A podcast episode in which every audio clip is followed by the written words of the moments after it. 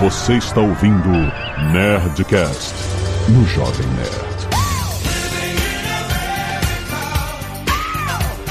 Lada, lada, lada, nerds! Aqui é Alexandre Antônio do Jovem Nerd, com todo ceticismo, a minha vida é controlada por um vidente. Ah, meu Deus! Ah, você roubou minha entrada! o vidente da Andréia.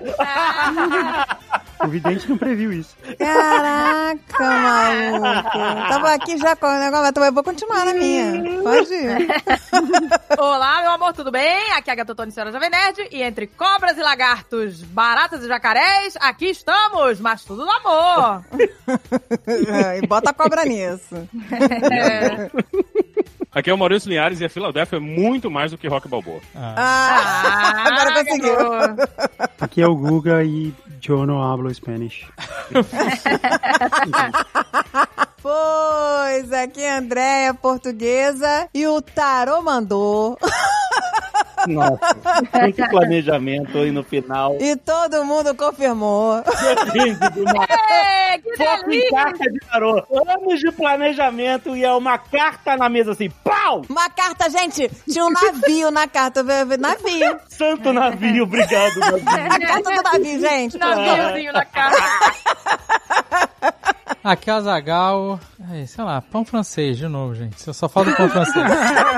Eu sou imigrante do pão francês. Ainda bem que temos o povo francês. Esse negócio aí. Muito bem, nerds! Estamos aqui para finalmente fazer um Nerdcast muito pedido pela galera, desde que a gente anunciou que nós moramos aqui, nos mudamos para os States. Ah, e aí, como é que foi essa decisão? Porque tem muita gente que se interessa, né, né, em, em morar fora do país e cada um tem uma história diferente, por isso que a gente trouxe o Guga Mafra aqui, por isso que a gente trouxe o Maurício Linhares, a Agatha Andréia, todo mundo teve um sonho algum dia, né, uma vontade, e a gente falou assim, como é que a gente faz essa parada acontecer? E cada um teve uma história diferente de como essa parada aconteceu. Então, vamos, vamos voltar no tempo e explicar como é que foi com a gente, as nossas experiências, a nossa vinda pra cá, os processos todos que a gente passou, a nossa primeira adaptação morando fora do Brasil pela primeira vez. Muito legal! E-mails! Canelada.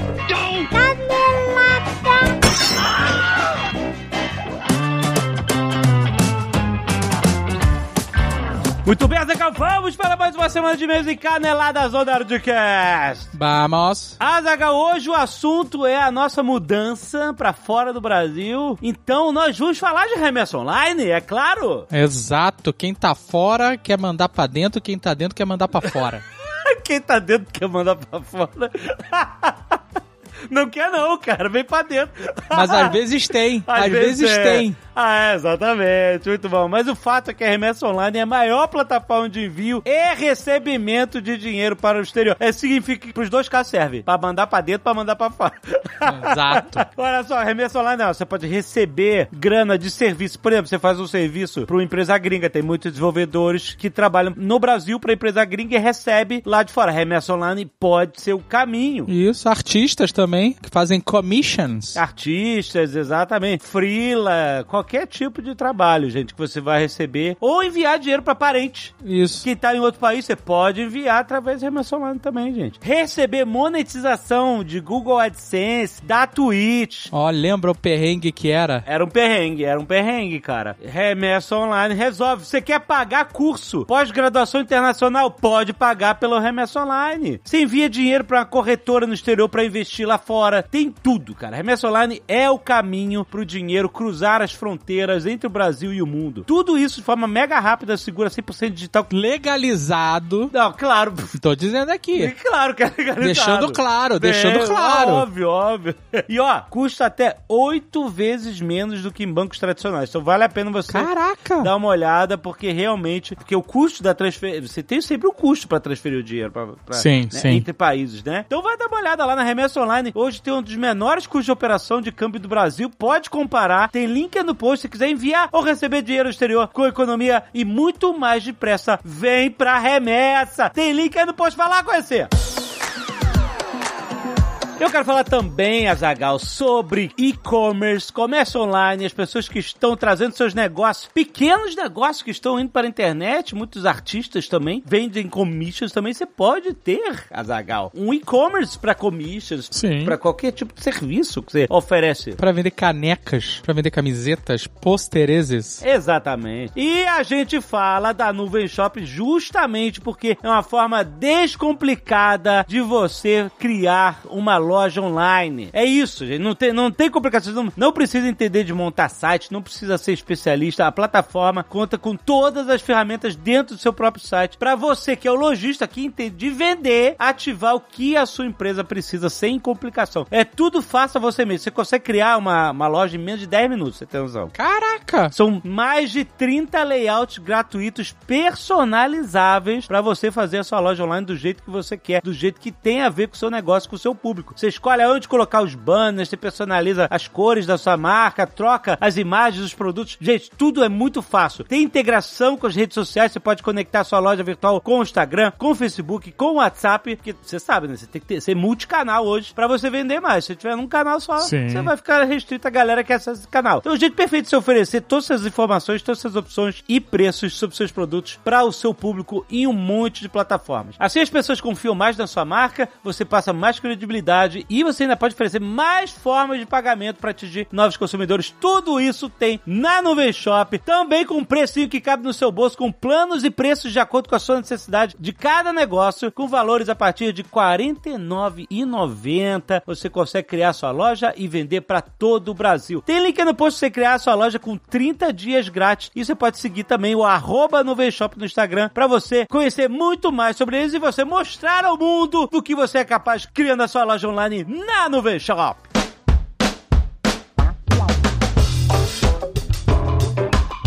E se você não quiser ouvir os recados e e-mails do último Netcast, pode pular diretamente para 18 minutos e 46 vistos aprovados. Quero agradecer aos nerds que doaram sangue e salvaram vidas essa semana e também ressaltar os pedidos de doação. Olha, tem pedido de doação de medula para Davi no Hemocentro de Santa Casa, em São Paulo, SP. Tem link aí no post com o endereço. Se você puder ajudar, a gente agradece. Pedido de doação também para o Banco de Sangue da Colsan no Hospital Municipal de Tatuapé, em São Paulo. Tá sem sangue suficiente para atender a demanda do hospital, gente. Então, se você puder, corre lá que você vai ajudar demais. E também um pedido de doação de sangue para Maria das Dores Carneiro Rodrigues, no Hospital Regional Unimed. A coleta tem que ser feita pelo Fujizan. Tem endereço aí no post, fica em Fortaleza, Ceará. Quem puder ajudar, a gente agradece demais. E aos que já ajudaram doando sangue, quero dar muito obrigado. Vinícius Gabriel, Renato Costa, Lucas Calimando ou Plaquetas, Henrique Madeira, Antônio Mateus, Daniel Alves, Amanda Flor, João Victor Mendes, Jorge Luiz, Guilherme Bezerra, Gilmar Lopes, Maurício Brito Neto, Kaline da Silva, Douglas Neves, Ellen Dourado, William da Silva, Ed William Ferreira Júnior, Fernando dos Santos Ferreira, João Mingato e Henrique Mota, que doou sangue e plaquetas. Muito obrigado, seus nerds aí, que eu gosto de ver, gosto de fazer uma lista grande de doadores de sangue. Se que você doa sangue, gente, mande aqui uma foto, um selfie pra nerdcast.jovemnet.com.br que a gente agradece e estimula todo mundo. Uma foto selfie? Uma, foto fo- selfie. Uma... É assim que fala, uma foto selfie. É, eu- eu tô velho, ficando velho. Eu mudei de pensamento enquanto eu estava falando, entendeu? Eu falei uma foto e aí depois eu mudei de pensamento. Não vou falar foto, vou falar selfie. Só que em vez de me corrigir, eu falei uma foto selfie. É isso, é isso que a velhice faz.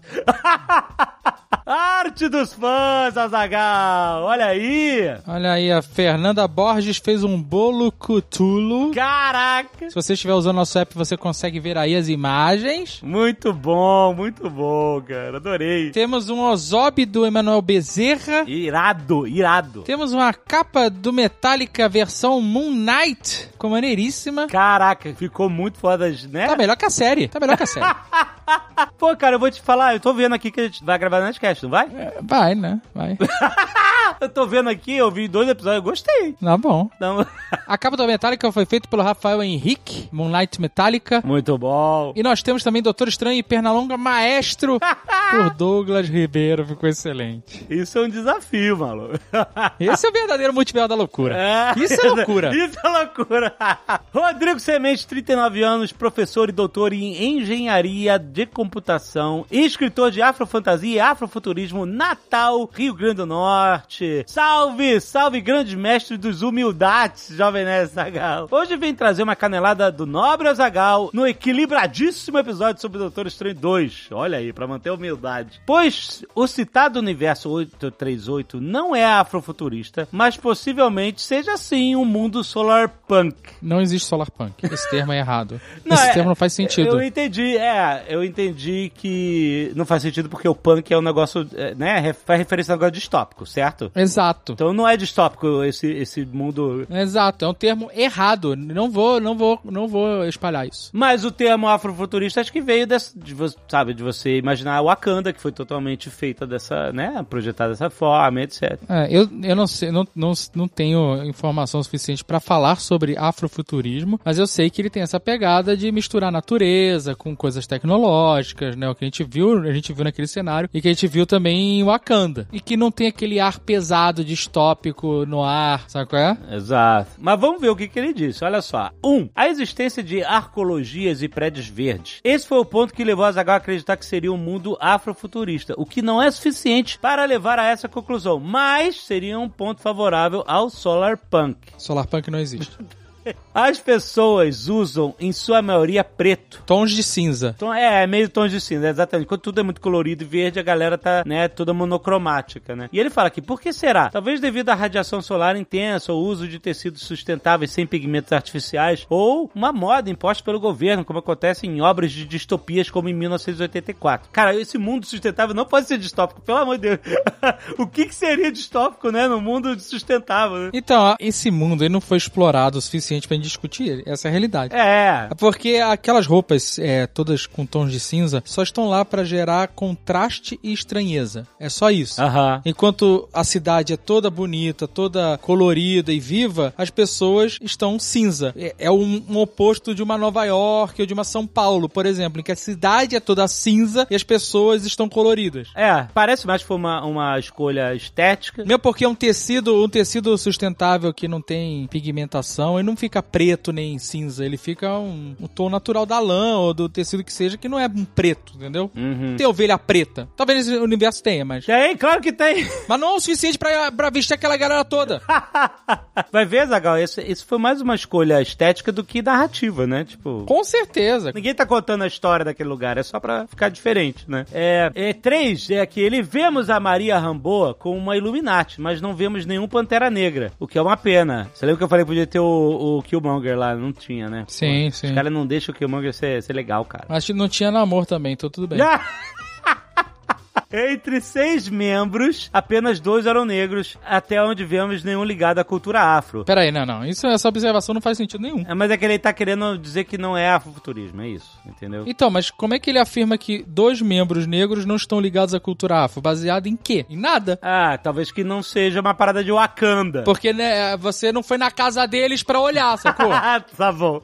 Sabe, eles estavam com a roupa de super-herói. Você não tem como afirmar isso. É uma informação errônea. Totalmente errônea. Não, mas por exemplo, o Mordo, você sabe que ele vive no esquema Doutor Estranho lá, de mago, sabe, de feiticeiro. Você sabe que ele vive no esquema Doutor Estranho no nosso universo. Naquele você não sabe. Não, ele tá, ele tá na casa do Doutor Estranho. Mas a gente viu quase nada da casa do Doutor Estranho, cara. É isso que eu tô falando. Vocês não têm elementos pra dizer que ele não, não representa a cultura afro. Entendeu? Não tem. Tá bom, tá ok. Mas ele fala que, olha, que a, a mesma observação pode ser vista em pessoas nas ruas e no laboratório da Richards Foundation, que indica a não existência de uma democracia racial. Logo, não seria um mundo afrofuturista. Por outro lado, os Illuminati parecem funcionar como um poder superior e opressor, o que pode ocorrer em um mundo solarpunk. Aí temos um elemento distópico pra chamar de solarpunk, olha aí. Solarpunk não existe. É uma forçação de barra. Ainda assim, acredito que não há argumento suficiente para declarar taxativamente que o universo 838 é um mundo solarpunk ou distópico, por aqui seja. Mas sem dúvida não é afrofuturista. E ele termina falando, seria ótimo, né? Esquece sobre obras com subgêneros punk punk, steampunk, dieselpunk, biopunk e ele fala também solar punk. Solar Punk não existe. e sobre gêneros afro, afro fantasia, sword and soul, dieselpunk, afro-brasileiro. Se existir um Solar Punk, sabe como é que ele vai ser? Ele vai Ah. ser que nem o Mad Max. Não, é- mas Mad Max é dieselpunk. Então, não existe Solar Punk. Tá bom, tá bom. Érica, 40 anos, analista de negócios sênior, Vinha del Mar, Chile. Olha! Tititi, lelele. Meu pitaco é apenas para tentar explicar o nome do filme e como ele faz muito sentido. Ó, Ah, eu vi gente falando assim, ah, que não tinha nada de multiverso de loucura, que não foi nada disso. eu falei isso, É, tu falou, né? Outras pessoas falaram também. mas eu não preciso de outras pessoas. Eu tô bem com a minha opinião. Não preciso de fundamentação, sacou? É? Uma opinião é minha opinião. Eu acho que não faz sentido. Eu expliquei, não preciso de um fórum Não. pra validar ela. É, entendi, entendi. Para mim, no Multiverso da Loucura é uma referência a uma das obras mais emblemáticas de H.P. Lovecraft, Nas Montanhas da Loucura, At the Mountains of Madness no original. Para contextualizar o motivo dessa conclusão e para demonstrar a importância dessa que é tida como uma das adaptações impossíveis para o cinema, deixo duas referências da mesma dentro dessa mídia. Essa história de Lovecraft influenciou indiretamente o filme O Enigma de Outro Mundo, Uhum. de John Carpenter. Já citamos muitas vezes aqui. E no, no Red Office. Baseado no livro Who Goes There, de John W. Campbell Jr. O próprio autor do livro chegou a admitir ter sido inspirado na novela de Lovecraft. Esse filme abre a chamada Trilogia do Apocalipse de John Carpenter, que tem clara influência de Lovecraft nas tramas dos três filmes e cujo último título é A Beira da Loucura. In the Mouth of Madness, no original. E é uma versão do nome da obra citada anteriormente, mesmo que seu enredo não seja relacionado. Outra obra do cinema que tem raízes profundas nela é a franquia Alien, de terror cósmico, com suas criaturas que usam hospedeiros para ganhar forma, mas que é uma ameaça velada se esgueirando pelas sombras sem mostrar exatamente essa forma até que seja tarde demais. Maneiro. Para dar um pouco mais de peso a essa teoria, Guilhermo Del Toro tem uma obra adaptada diretamente de Nas Montanhas da Loucura, rascunhada desde 2006 e em 2012 disse que a semelhança com a premissa de Prometheus de Ridley Scott fez com que sua produção fosse adiada Deus me livre. e talvez tivesse matado o projeto. Ai, tomara que tenha matado. Nada parecido com o Prometheus vai ser bom. Mal sabia ele, diz ela aqui. E no ano seguinte, Guilherme voltou a mencionar que continuaria tentando levar esse projeto adiante. Vou te falar que o Guilherme Del Toro seria outro diretor que, que se encaixaria muito bem, né, no, no universo do Doutor Estranho, né? Seria bem maneiro também. Ah, mas seria uma outra pegada. Outra, não, seria, com Uma certeza. pra outra pegada. Mas ele é um ótimo diretor de terror. Lamento profundamente não ter feito Hobbit. Pois é. Mas ele saiu, apoio, apoio a decisão dele. sério. Dois fatores dentro de Doutor Estranho 2 que corroboram minha teoria são a presença do Shumagorath, olho com tentáculo, sério, e o fato de que o Darkhold é sempre descrito como o Necronomicon da Marvel devido às suas características mágicas interdimensionais e de levar seus leitores à loucura. Tô falando, rapaz. Só faltava a voz do Sr. K lá naquele livro. Tem que ter a versão dublada. Com... Meu Deus. Porra, aí, Marvel. Fica a ideia aí. Este item recorrente na obra de Lovecraft é o catalisador dos eventos de Uma Noite Alucinante barra Evil Dead. Sim. Do próprio Sam Raimi. E a direção dele nos dois primeiros filmes é descrita como uma ambientação que simula a atmosfera das histórias Lovecraftianas da ameaça à espreita. Com tudo isso, ficou difícil não correlacionar a similaridade dos títulos com a influência de Lovecraft nesse filmaço e ter uma ponta de esperança que outras sequências de Doutor Estranho continuem explorando essa linha de histórias de Great Old Ones que a Marvel já tem em seu acervo. Muito bom. Cara, seria um puta. É, fica a ideia aí do Guilherme fazer alguma coisa também. É, pois é. Muito bom. E olha só, Zagal, hoje é dia de Nerdcast, exatamente. Sim. Estamos falando hoje, Zagal, sobre as incertezas do mercado.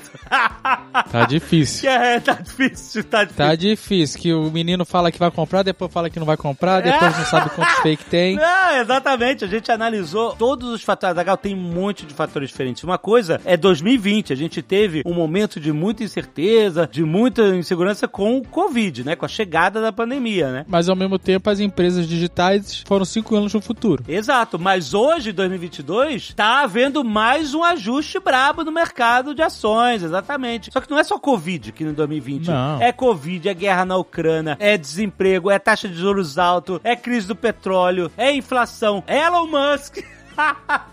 Tem um monte de fatores juntos que chacoalham o mercado e economista não é evidente. Então esse Nerdcast é muito mais importante do que você obter uma resposta dessas incertezas. É você saber fazer as perguntas. Ó. Porque mapear as incertezas é a melhor forma de a gente navegar através delas e não ficar tentando adivinhar o futuro, entendeu? A gente tem que mapear o que é. Então a gente foi um papo muito maneiro enumerando e comentando o que tá abalando os mercados de capital hoje em dia, agora em 2022. Puta, ainda tem eleição, né? Ainda tem isso. que- Ainda tem Copa do Mundo. Ainda tem Copa do Mundo, tem tudo ao mesmo tempo. Então, baixa aí, vai escutar e vai conhecer a nova Futura. Tem link aí no post pra você. Você que tá procurando rentabilidade, liquidez, gestão profissional. A Nova Futura Investimentos é a maior corretora independente do Brasil e parceira nossa há muitos anos. Eles têm agora o fundo Futura Max FIC FIA, que é a escolha ideal para quem quer diversificar seu capital e tem baixo valor de aporte. Você pode começar a partir de 500 reais. Você já investe num fundo que segue a carteira recomendada da Nova Futura. Essa carteira recomendada que foi tricampeã no ranking exame e conta com a gestão profissional da Futura Asset. Excelente. Então, se você tiver dúvidas, entre em contato com a equipe de atendimento através do chat online da Nova Futura, entrando aí no novafutura.com.br. Tem link na descrição. Vai lá! E também tem outro Nerdcast extra nesta semana, que é o nosso papo de parceiro, Azagal. Sim, aquele voltado pra você que quer vender, que quer ter uma loja, que quer ter uma vitrine. Exato, pro seu produto. E olha, e nesse esse que a gente gravou em loco, ao vivo, lá na Rádio Luiza. Foi muito maneiro que a gente falou não só com o diretor de marketplace, o Leandro Soares, mas também falamos com o Leandro Castanheira, que é CEO da VIP Commerce foi uma empresa adquirida pelo Magalu em 2021. A VIP Commerce é líder na digitalização de supermercados. Olha isso, Azagal. Através dessa plataforma White Label, com a solução online e modelo logístico criados exclusivamente para o varejo alimentar, que permitem que as lojas físicas possam incorporar os benefícios dos serviços digitais utilizando a marca própria. Então você que tem uma vendinha, que tem um mercadinho, a loja de cachaça, o que seja, você trabalha com alimentos, incluindo perecíveis. A VIP Commerce é uma solução espetacular. Dá uma olhada. O site deles é vipcommerce.com.br. Commerce é com dois M's, porque é commerce em inglês, né? Dá uma olhada, porque eles têm solução para você que trabalha com alimentos e perecíveis. Dá para vender online sim, cara. E é um papo muito maneiro, já está aí na sua timeline. Vai dar uma olhada e acessa o link na descrição.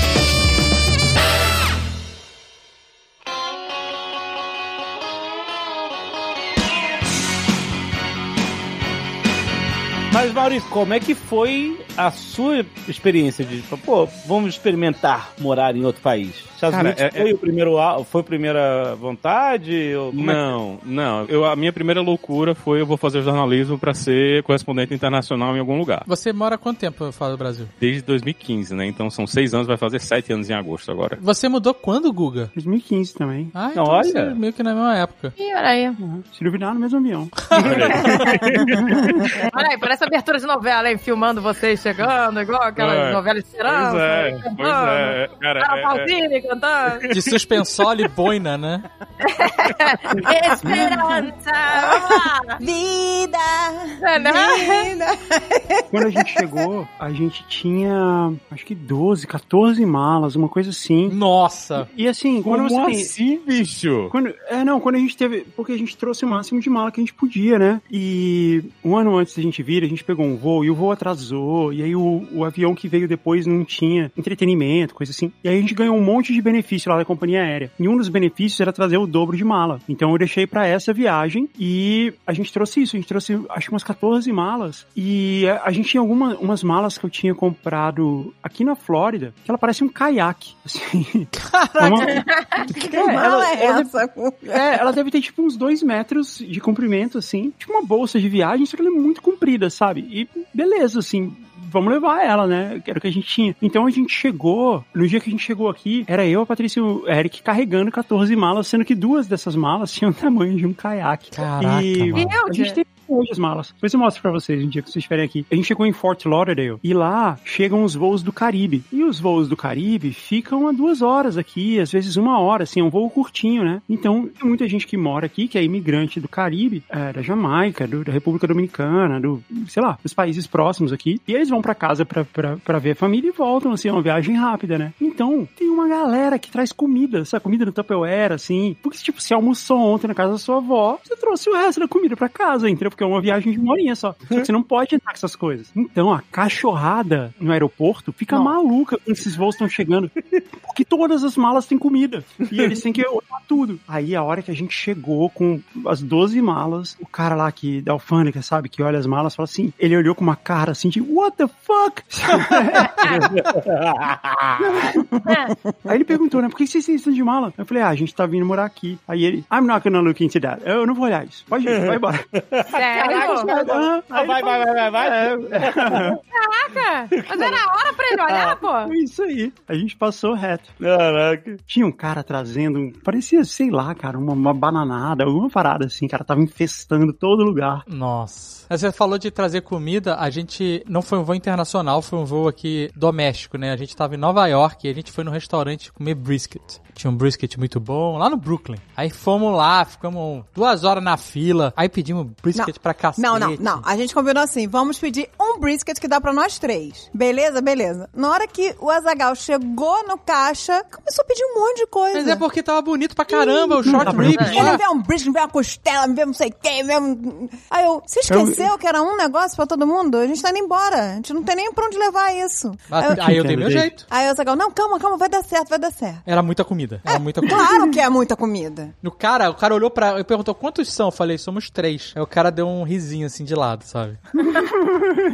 e ele nem sabia que a gente era bariátrico, ainda tem essa, né? Pois é. Então, sobrou tudo praticamente. Aí o que, que eu fiz? Eu falei, eu não vou desperdiçar esse brisket. E aqui, quando você voa internamente nos Estados Unidos, você pode viajar com o que você quiser no avião. Tirando a arma, claro, né? Mas. Ué, voo doméstico pode? Aqui dentro? Pode, não tem checagem disso. Eu fui no mercado, comprei aqueles ziplock, sabe qual é? Nossa, que delícia. Meti as Não, carnes a, no gente, a ziplock. gente saiu dali com aqueles box, com as carnes dentro daqueles box. Isso, caixa to go. Aí, mas a, a caixa ia vazar, né? Não tinha como. Aí vai. Aí eu fui, a gente foi no mercado, comprou os sacos Ziploc, botou a carne Botou dentro os do saco. brisket tudo lá dentro.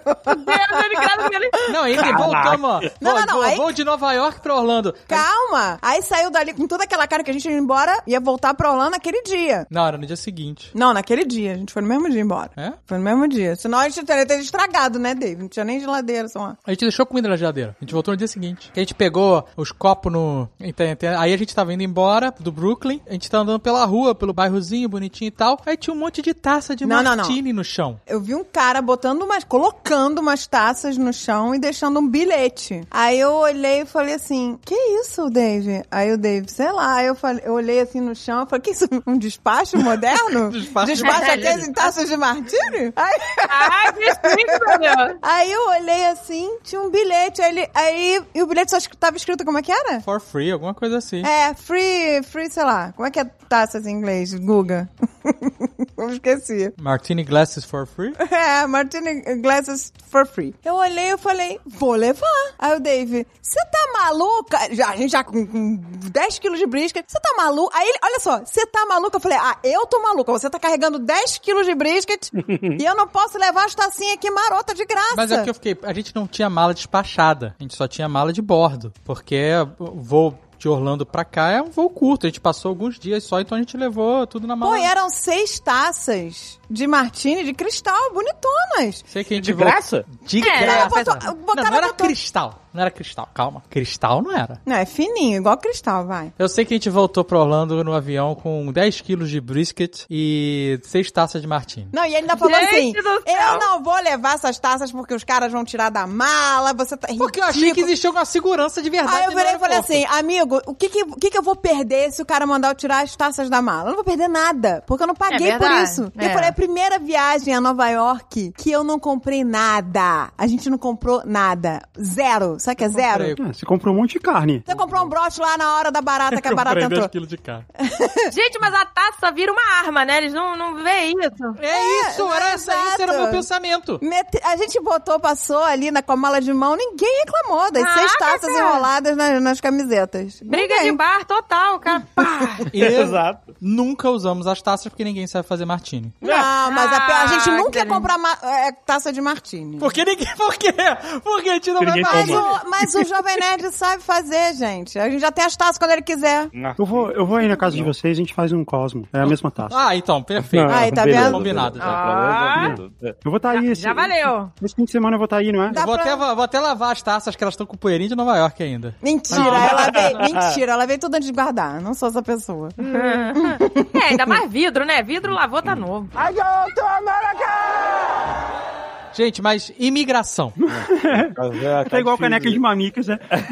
Tá igual careca de uma amiga, O legal da caneca de mamicas é que, é que ele faz curvas. E aqui, ele já fez uma curva pra trás. É, mas é uma curva importante, bicho. É uma curva importante.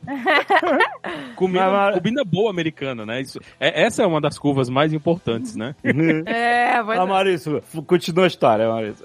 Eita, agora, agora nem eu sei mais onde é que eu tô. Onde tá? Onde tá o O Guga, o, avião? Guga, o Guga falou da- das, avião, o Guga esperança. falou das 14 malas, eu me senti pelado. né? Eu já tô. Já, porque a gente veio, eu, eu trouxe duas malas, Thaís trouxe mais duas malas, e foi isso aí. A gente vendeu tudo no Brasil. A gente vendeu o apartamento, a gente botou tudo na sala e foi, tirando foto, botando no Facebook e avisando aos vizinhos. A gente morava num, num prédio, né? é, Nessa época, do o apartamento que a gente tinha comprado. A gente botando pros vizinhos e era botando no Facebook. O pessoal, eu quero, eu quero. E era gente entrando e saindo lá de casa o tempo todo. Quando a gente terminou, não tinha mais nada dentro de casa. Né? Era só as camas que a gente também ia vender, mas o pessoal só ia levar depois que a gente tivesse ido embora. Mas a gente vendeu tudo, não, não trouxe nada, praticamente, além de, de roupa e os computadores aqui para os Estados Unidos. E eu vim antes, né? Eu vim em agosto. E Thaís ficou para terminar de vender as coisas. Que a gente tinha que vender o carro, tinha que vender, terminar de vender o apartamento. E tinha mais umas coisinhas. Aí ela se mudou pro apartamento dos pais dela, continuou vendendo as coisas e ela se mudou em dezembro, né? De 2015 para cá. Mas a gente veio só com os panos de bunda mesmo. Não veio, não veio. Aqui Mas- eu tive que comprar tudo. É engraçado, porque enquanto o Guga veio com 14 malas de uma vez só, duas malas caiaque, e o Linhares veio sem nada, a gente aqui, a gente deve ter vindo com umas 30 malas, só que as prestações. Porque a, a gente já tinha a casa aqui, o local onde a gente ia morar, só que a gente ainda não tinha o o visto, não estava pronto. Então a gente vinha aos poucos. Toda viagem que tinha para os Estados Unidos, a gente fazia um jeito delas passar por Orlando, É, e exato. aí era. Eu, é, porque viagem de trabalho, assim, quando você vai pra fazer uma entrevista, não sei o que lá, normalmente você não precisa levar nada, duas peças de roupa, que você vai, é um bate e volta. Então era isso, eu, ia fazer um bate e volta com duas malas lotadas e eu ia no contrafluxo. Eu saía do Brasil com a mala no talo de coisa, aí chegava nos Estados Unidos, esvaziava. Eu voltava ao Brasil com as malas vazias. Era, Exato. era um momento, era, era, eu deixava os fiscais da alfândega malucos, cara. Porra, pegadinha. Não, a gente foi muito além disso. Antes da gente ter casa, Tem isso também. só enquanto o Guga botava pilha na gente, porque o Guga que foi o grande responsável. É, essa é carta de tarô aí. É, é, o, é, o Guga é o verdadeiro responsável. Antes disso, a gente, quando vinha viajar aqui pro, pros Estados Unidos, a gente não levava as coisas pro Brasil, deixava na casa do Guga. Isso, e depois começou a deixar no Carlinhos. Falava assim, ó, quando a gente se mudar, a gente pega. Guga, a gente não tinha nem casa ainda. Nossa, Olha o que Guga, loucura. Ó. O Guga teve basicamente o equivalente a um, a um, a um- né, a um CD da Amazon segurando coisa nossa Não, e, por um tinha, e tempo. tinha umas coisas muito aleatórias. Tinha uma estátua que veio da Nova Zelândia. E tinha o tamanho. Era, era muito grande, eu não, não lembro. Tinha o tamanho de um frigobar, sei lá. É, tinha. É muito aleatório. Não, tinha assim, tinha uns jogos de tabuleiro assim que claramente alguém comprou numa promoção. Ah, já que tá barato, eu vou comprar todos. Ah, isso aí, Jovem já, isso aí é do Jovem Nerd. Jovem Nerd também começou a encher a tua casa. Então, era muito engraçado assim. Porque E era foi- da Comic Con, você podia comprar e enviar pra algum endereço dentro dos Estados Unidos já da Comic Con e eu já mandava tudo pra casa do Mas Google. é, era, é, e era engraçado que tinha umas coisas. É, porque já a gente vai se mudar um dia, então já vamos mandando. Já vamos mandando pro Google. Mas foi E ele com dois anos de antecedência, né? Exato. Bom, a gente tinha um armário só de vocês lá em casa. E era muito doido, porque eu lembro que uma vez a gente tava aqui e aí a gente passou em frente a uma loja que vendia coisa de exército, sabe? Tipo uns containers. Esses containers depois apareceram até no cenário do Nerd Office aí. Os containers de metal grandões, assim, pesados. Aí eu fiquei maluco, eu queria comprar todos. Aí André, não, não vai comprar todos. Aí Você ficou tá uma maluco, a briga. gente Pra que vai comprar essa merda enferrujada? Eu, Puta, mas é foda. Vou usar de cenário. aí eu consegui comprar três. Foram três? Três. São três. Dois, dois grandes e um pequeno. Eu Ah, queria é. comprar mais e a André não deixou. Aí comprei e comprei uns aqueles que são tipo. a gente munição. ia deixar tudo aonde? No Carlinhos! É Carlinhos e o Carlinhos Guga também. sofreram, viu? Você tem que entrar. Você, não, foi um prazer. E o- outra, hoje eu tenho meu quarto em Orlando. Foi, valeu a pena. Ah, é. foi investimento. Mas, não, É, mas o que você, tem, bem. o que você tem que fazer, Dave, é andar com tarô, cara. Tipo, qualquer coisa dá pra você falar. Andréia, a gente tem que comprar a, o container. Olha aqui a carta. Aí você solta a carta. Uma carta container, né? Aí qualquer coisa que aparecer, container, a a gente só precisa fazer a conexão. Não, ó. Saiu aqui um palhaço, porque palhaço ele guarda a roupa dele no container. Ah, ok.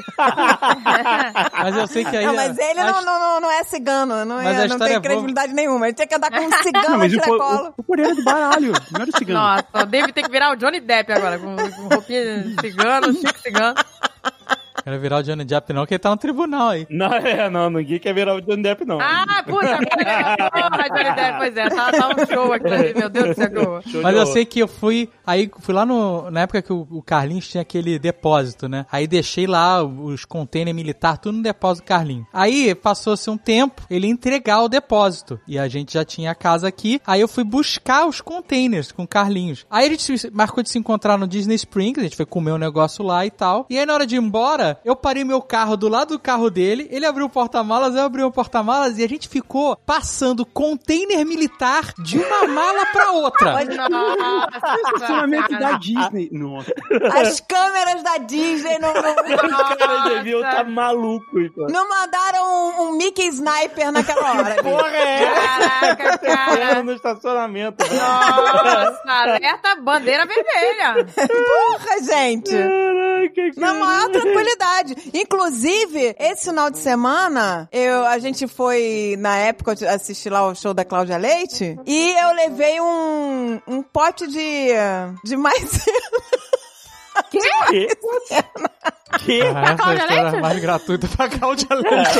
Cláudia Leite, eu trouxe uma maisena pra você. Gente, a, a coisa Cláudia completa. Mingau agora. Cláudia Leite, Cláudia Mingau. Leite com maisena. Ai, leite com maisena. Tem uma canelinha. Nossa, cara. Não, sabe o que acontece, gente? Acontece que eu tenho as pernas grossas, entendeu? E aí, quando uma roça na outra por muito tempo assim, suada, É, que delícia. fica tudo ardido. E aí eu falei, ah, se minhas coxas começar a assar ali no meio do coisa, eu vou levar um pouquinho de... Claro que existe um produto pra você passar, ou você vai de calça comprida, né? Ou de calça bermuda. comprida. É. Mas eu quis ir de vestidinho, porque tava calor, não sei o quê. Eu falei, ah, se minhas coxas roçarem uma na outra e começar a assar, eu vou levar esse pouquinho de maisena e eu boto. Que a maisena é uma beleza, gente. Desliza que é uma beleza. hein? E aí eu falei, onde eu vou botar isso? Eu botei no micro potinho. No, Micro tapoé. no micro tapoé. Aí eu falei, será que na hora da revista vão achar que é cocaína, Dave? Como é que eu vou explicar o que que é isso? Aí eu falei, como é que eu vou explicar? O que que, que, que, que, que pó é esse? Do jeito que você explicou pra gente aqui agora. Maisena. Fala que é maisena. Disse assim, olha, this is for my tights. I'm sorry, this is maisena. Mas do you know maisena? Ô, gente, isso é uma derrota que eu tô falando.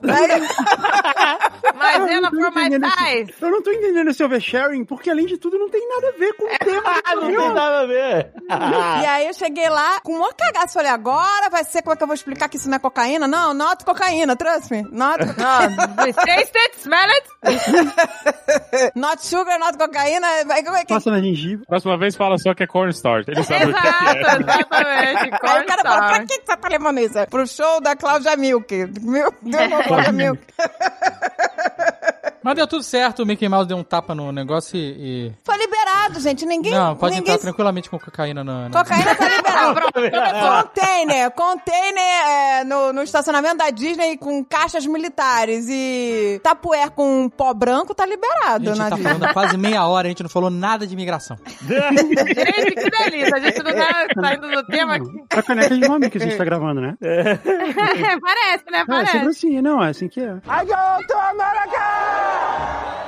Maurício, volta aí. Você queria ser correspondente internacional. Correspondente internacional. Queria ir embora. Eu já tava com essa coisa de que eu queria sair do Brasil e vou fazer jornalismo. Nessa época eu já falava inglês, né? Antes de entrar no curso de esporte. Vou fazer jornalismo, vou aproveitar, né? Virar correspondente internacional. Lá de João Pessoa, bem fácil, né? De uma coisa dessas acontecer, obviamente. Comecei o curso e terminei que eu comecei a fazer sistemas pra internet também junto. Fiz os dois cursos juntos, né? Em, em faculdades diferentes. Comecei a programar e com um ano de trabalho eu comecei a trabalhar para uma empresa de fora. Um amigo muito próximo da gente foi embora pra Austrália para trabalhar numa empresa da Austrália. Então ficou aquela coisa assim, peraí, dá pra eu sair daqui pra trabalhar com tecnologia fora do Brasil sem muita complicação? Aí ficou aquela coisa na cabeça, né? O, o que é que a gente pode fazer? E eu fui trocando de emprego, comecei a trabalhar para uma empresa aqui nos Estados Unidos, né, em, em, Boston. E quando a gente começou a trabalhar para essa empresa, chegou um momento que era uma startup, né? O dinheiro começou a secar e eles precisavam dar um jeito de vender a empresa. E para vender, um- uma das formas de você vender uma empresa assim que não tem um produto que ainda é de sucesso, você não vende a empresa, você vende a equipe. Mas a equipe era toda distribuída, era todo mundo, cada um morando num lugar, né? Era, tinha, um- tinha um bocado brasileiro e eles fizeram o quê? A gente vai fazer visto de trabalho para todos vocês, para dizer que vocês são a equipe, né, oficial da empresa. E 2012 foi quando, quando isso aconteceu. Eles fizeram visto de trabalho para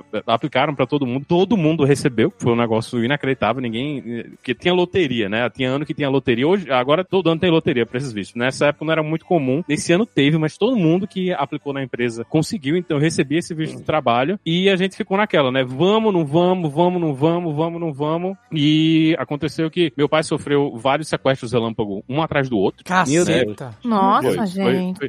Meu, meu pai é, é, tem um açougue, né, em, em- em João Pessoa, então o pessoal conhecia, né, todo mundo tava vendo, vendo o movimento e tudo, então a gente imagina que era gente que já tava de olho. Então foram três, assim, num, num espaço de tempo muito curto, e eu fui assaltado a mão armada na porta de casa. Né, o cara botou a arma na minha cara e, e fez o negócio todo, aí quando a gente já tava com essa coisa de que a gente queria sair, a gente tinha ido pra Europa, e a gente terminou visitando uns amigos em Berlim, e eu- na época eu disse a Thaís, eu disse, Thaís, olha, se a gente não for pros Estados Unidos, a gente vai se mudar pra cá. Não, não, não tem mais condição, vamos, vamos sair de lá, que tá muito complicado, a vida da gente tá muito enrolada, e depois desse do assalto, a gente acelerou tudo, eu fiz pressão na empresa, vamos, vamos, vamos ajeitar tudo, e agosto a gente vendeu tudo e se mudou. Eu tinha essa ideia de que eu queria sair, porque é até uma coisa que é meio complicada, né? Quando você trabalha com tecnologia, principalmente quando você, em, em João Pessoa especificamente, o mercado era micro, né? Então eu não tinha muita opção, eu não tinha como voltar a trabalhar para uma empresa de João Pessoa. A opção, né, que eu via muita gente fazendo era ir para São Paulo, pro Rio de Janeiro, mas a gente ouve muitas histórias terríveis, né? De, principalmente de gente do Nordeste que vai para esses lugares. Eu tenho um amigo que morou muitos anos no Rio de Janeiro, ele não conseguiu fazer amizade com nenhum carioca. Quando Sério? a Que boca- isso, gente? Não conseguiu, não conseguiu. Mas que Quando ele horror! abria a boca, era. Quando ele abria a boca, que o pessoal perce- percebia que era, que era paraibano, a, a coisa fechava. Ele não fez amizade com ninguém. Morou, acho que quatro anos no, no Rio de Janeiro. Funcionário da Petrobras. Meu de Deus, tudo. gente, que horror! Credo. Então, depois de ouvir muitas dessas histórias, né? Me chamaram de Paraíba no Galeão, um atendente de uma rede de fast food no dia que eu tava viajando, fazendo uma conexão lá no Galeão, e o cara ficou, ficou gritando. Eu pedi a comida, fiquei sentado na frente dele, esperando ele terminar, né? De preparar a comida. Aí ele terminou a comida, em vez de só dizer pra mim que a comida tava pronta, ele, ô, Paraíba, Paraíba, vem aqui, Paraíba, pegar a comida, Paraíba. Meu Deus, gente. Caraca, gente, o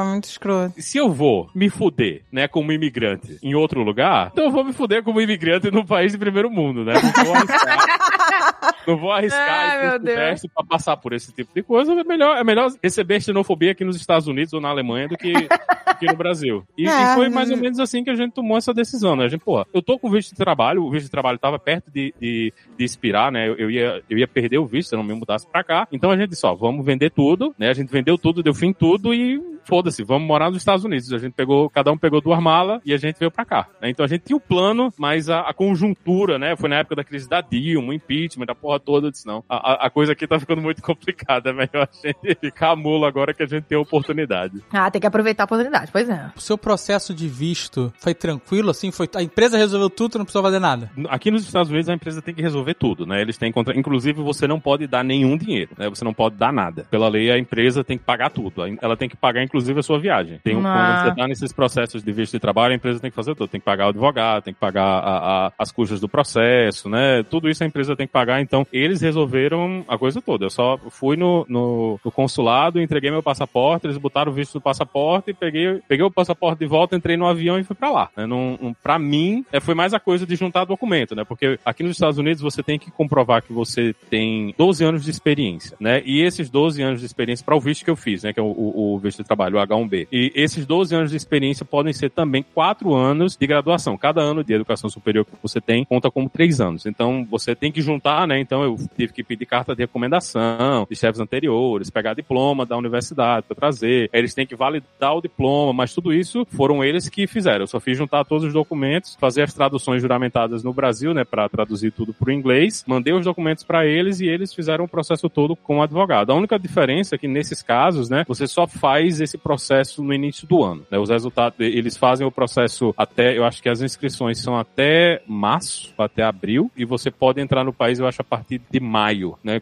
quando, quando eles dão os primeiros resultados. Tudo foi a empresa que fez. O, o meu único envolvimento foi juntar documento e mandar para eles. Mas aí esse visto de trabalho, ele vale por um período, não é isso? Assim, Vale, vale. O, o visto de trabalho, ele é. Ele vale. Você pode ficar com ele, eu acho, até cinco anos. E se você aplicar para o Green Card, é até sair o Green Card. Então, se Ah, no meio do caminho. Você aplicar para o Green Card, aí você fica até você receber o Green Card. Que isso, esse é um dos grandes problemas para o pessoal que vem de países que migram muito para cá, né? Como Índia e China. Como no Brasil a gente não tem muito brasileiro aplicando para Green Card, a gente não tem esse problema. Mas os Green Cards, eles são. A quantidade de Green Cards que saem todo ano por nacionalidade é fixo, né? Então, Nossa, tem um sabia não. absurdo de gente da Índia e da China aplicando para Green Card. Então isso quer dizer que eles vão passar aí 10, 15 anos esperando receber o, o, o Green Card. Então eles ficam esse tempo todo, o pessoal até, até fala, né? Você fica esse tempo todo no limbo. E se você tem filho, é ainda mais problemático, porque no caso, no caso da gente, o filho da gente nasceu aqui, ele é, é já nasceu cidadão, mas imagina que você veio da Índia para cá, você tem um filho aí de 10 anos, né? Ele vem para cá no seu visto. Acho que quando eles fazem 18 anos, ele já não renova mais o visto por você, né? Então a, a criança ela pode ter que ir embora do país porque você ainda não recebeu o seu green card para passar para ele, né? E ele não pode seguir em processo para sempre. Então para brasileiro ainda tem essa vantagem, né? O, o-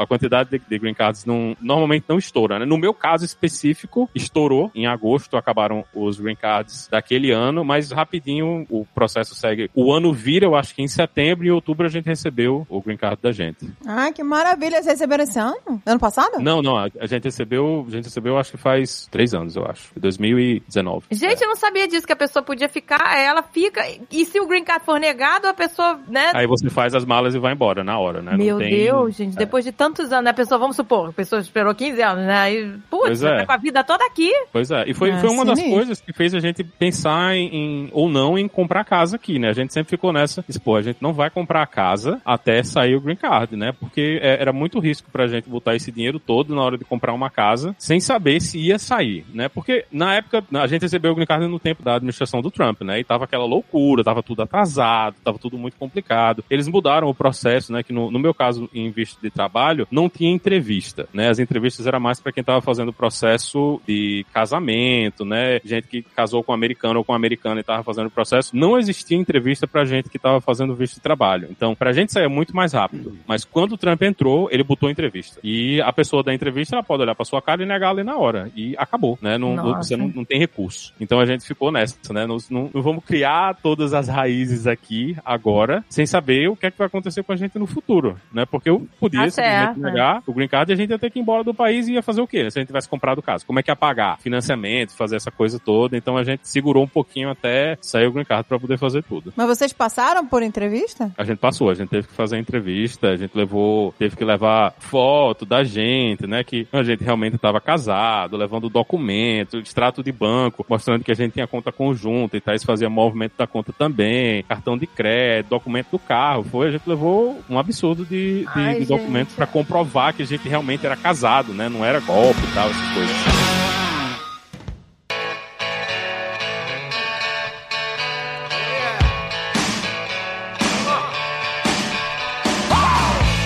O nosso processo foi aprovado, você, apesar do, ah, do departamento de imigração ter dado carinho e falar assim, ok, pode vir morar aqui, você vai fazer uma entrevista no consulado. Você tem que olhar pra uma pessoa e ela tem que, ela tem que ter um feeling. Ela tem que olhar pra você e tem que catar a cara. É, essa entrevista é, é uma. Tipo assim, a pessoa que tá te entrevistando, ela tá com o seu processo, ela sabe que tá aprovado, e é, é- é tipo uma formalidade, e pra ver se você não é um maluco, sei lá. é- é- Porque você comer meleca na frente dele, é isso? eu não sei, eu não sei o que, que eles determinam. Ah, eu acho que é pra Mas, saber. tem, mas Se você chegar de caminho de força com sorvete na testa.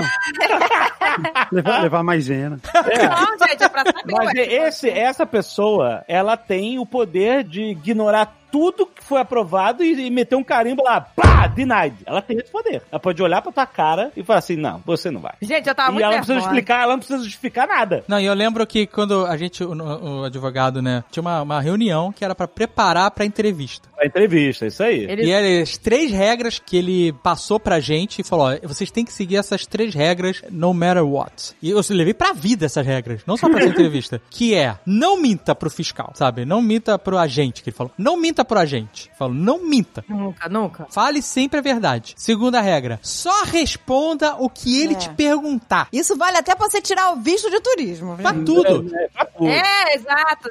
Não sai dando informação, não sai no blá blá blá, entendeu? Exatamente. É. E objetivo, se a resposta for sim ou não, é sim ou não. Se a resposta for uma informação, é só aquela informação. Não conta a história da sua vida pra dar uma resposta. Não, exato. Exato, é tipo, ah, você é casado? Sim, é tipo, ah, não, a gente casou em, em, em Búzios, sei lá, não. Shut up. E a terceira regra é não confronte o agente. Ah, é. Ah, é. Ele falou: se tiver que brigar, deixa que a gente briga depois. Nosso trabalho aqui é brigar com a gente, ele falou. Seja humilde. Ele falou, seja É, humilde. não, não seja. Gente, no dia, eu não sabia. Eu tava assim, uma, né, um turbilhão de emoções. Então eu tava assim, tipo, querendo ser humilde, mas não sei, sabe? Eu queria ser simpática. Eu não lembro que ela falou seja humilde. acting, acting. Não, não, ele falou assim: seja cordial, não confronte. Então, eu queria. Eu queria... Humilde é foda, seja, Seja humilde. humilde, cordial, alegre. É, então, mas eu queria ser sorridente, mas não muito. Tá que nem o chimpanzé mostrando a palma da mão pra gente. o quê? Quando o macaco quer mostrar submissão, ele mostra a palma da mão. Ah, nossa. Ô, gente, eu queria, porque eu queria ser, tem que ser sorridente, simpática, mas não muito, senão você parece uma palhaça cansada. Caraca, aí o cara vê que a pessoa tá maluca. É nessa hora que ele vê que a pessoa é, É, maluca. maluca, maluca, pá, Então você não pode ser séria, mas também nem muito risonha, que você fica palhaço. É, então, é. eu, sabe, tinha que ser aquele sorriso, aquele semblante iluminado, sabe? De que você é um ser. É, que você é um ser iluminado, mas que você, entendeu? É, mas se você exagerar muito no semblante iluminado, vai parecer que você tá high. é, Que você né? tá high, é. Então, A gente chegou lá eh, lembrando essas três regras. Seja cordial, não confronte. não, gente, eu parecia que tava com a rolha na bunda, porque eu tava muito, sabe?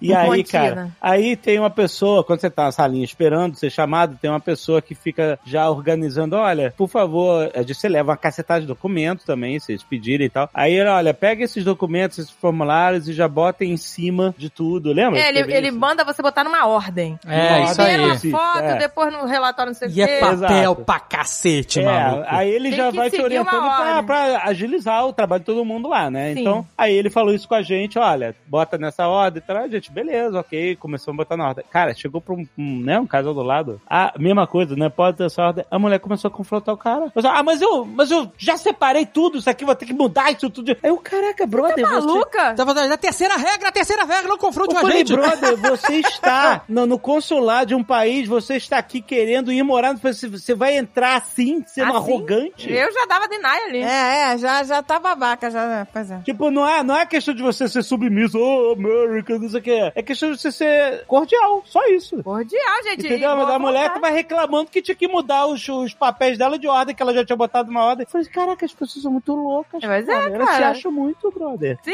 acham, pois é. As pessoas são loucas. É. Tipo, você sabe quem eu sou, sabe? É, tipo, que tava quase no Você Sabe sabe Quem Eu eu Sou, sou? Cara. precisa, Deus me livre, entendeu? cara. É, Tem muita gente é. nojenta mesmo, putz de grilo. A gente tava num estresse absurdo também quando a gente foi fazer. E pra completar, a gente acha, né, que o- a pessoa que entrou antes da gente foi negada. Ai, gente, isso é horrível. A Nossa, pessoa brother. saiu. Eu vi as pessoas saindo chorando, lembra, Dave? É verdade. A gente viu um Cara, cara a- saindo, chorando, dizendo da minha família já tá lá, que não sei o que. Nossa, cara cara. chorando, meu filho já tá lá, Foi minha foda. esposa. Ai, que horror, gente. Nossa, eu fiquei mal, comecei a chorar junto. Ah, muito E, triste. e foi, mas o que desarmou a gente foi quando a gente chegou no escritório da mulher. Essa mulher tinha um outdoor do Obama na sala dela, que era do, do chão até o teto. Adoro. Adoro, Quando, que quando eu vi essa foto do Obama, isso era 2000 e 2018, 2019, era, era do, Ué? tava, a gente tava na loucura do Trump, né? Era a administração Trump. Era a administração do Trump. Tinha E um painel do Obama na um parada? outdoor, meu amigo. Mas a mulher tinha um, um, outdoor de Obama. Aí, aí deu aquela aliviada na alma, né, gente? Naquela hora, se tivesse cocô, tinha saído. Eu Larguei É. tudo. Quando eu vi aquilo ali, eu disse, ai meu Deus, que alegria. Que é, pô, que alívio. Pegamos essa mulher.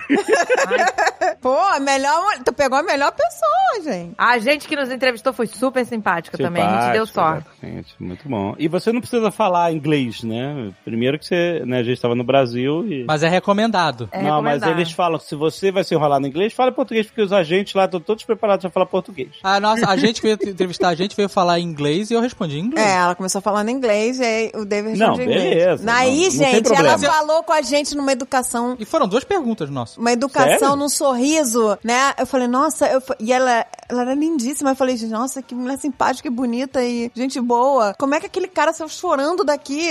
Que Sem, sem a família. Sério, eu fiquei meio Até chocada. porque troca a gente, né? É que troca, pois é, não, não tava sabendo. É, é uma loteria de agentes. Você acha que se ela, bonita e simpática, tivesse negado o visto do cara, o cara não ia chorar porque ela é bonita e simpática? Não, É, eu falei, mas- como que essa mulher super simpática. Ela não tinha cara de denier. Ah! Ela, Sabe? fe- ela fez duas perguntas. Ela perguntou, ela pediu um documento, aí eu dei o documento pra ela. Aí ela, a segunda pergunta dela foi: Você vai morar nos Estados Unidos, é, vai deixar de gravar podcast? Ela mandou essa. Aí eu falei, não, a gente vai continuar trabalhando com a mesma coisa que a gente Ela, trabalha "Você vai- aqui, a gente vai trabalhar lá. Lá, tá bom. Porque eu Ela, adoro "Você vai ouvir podcast em português pra treinar. Olha aí, cara. Cara, ela não perguntou se vocês eram membros de uma célula terrorista no Brasil, não? Ah, a gente respondeu esse questionário. perguntaram? A gente respondeu esse questionário. Não, é um não, mas- questionário padrão. Ela não perguntou nada disso, ela só perguntou. Ela, ela é fã do Jovem Nerd, é isso. Aí me deu uma provocação. É, gente, ela perguntou pro David, ela perguntou. E eu não é, falei que tinha o Jovem Nerd, que era podcast, é porra nenhuma. Ela perguntou, você vai continuar gravando podcast lá do, dos Estados Unidos? Aí o David, claro que vou. É o meu trabalho. Você falou of course? Você falou inglês? Of course, my horse. My horse? Of course, my horse. Aí ela falou, ai, que bom, porque eu adoro ouvir podcast em português pra treinar o português. Caraca, se a Zagal falasse que não ia continuar gravando, ela, denied, continua Denied. gravando aqui, que eu adoro. É. Olha aí, pergunta a Tricky. Pergunta tricky. Toda vez que eu vou lá no consulado de São Paulo, eu sempre encontrei lá fã do Jovem Nerd ou do Google Cast também, algumas vezes. E é sempre bom, né? Porque você sabe que você tem um aliado lá dentro, assim, é bem, é bem legal. No consulado, você sempre achou um No, fã? no consulado lá em São Paulo, sempre não. E eu ia muitas vezes lá, né? Mas direto. Eu ia lá e falava, ah, você não é o Guga. Ou era ouvinte do, do Guga Cast ou do Jovem Nerd. Olha aí, Guga, igual o Guga. Gente, Olha pois aí, é. Ó, mas quando a gente, o, o menino que pediu pra gente botar os papéis na ordem, ele era fã, lembra? Ah, olha aí. Já, eu minha- já fiquei mais relaxada. A minha entrevista foi aqui, né, em Miami. E ela caiu no dia do meu aniversário. E Nossa! Foi, é, sete da manhã, Que delícia.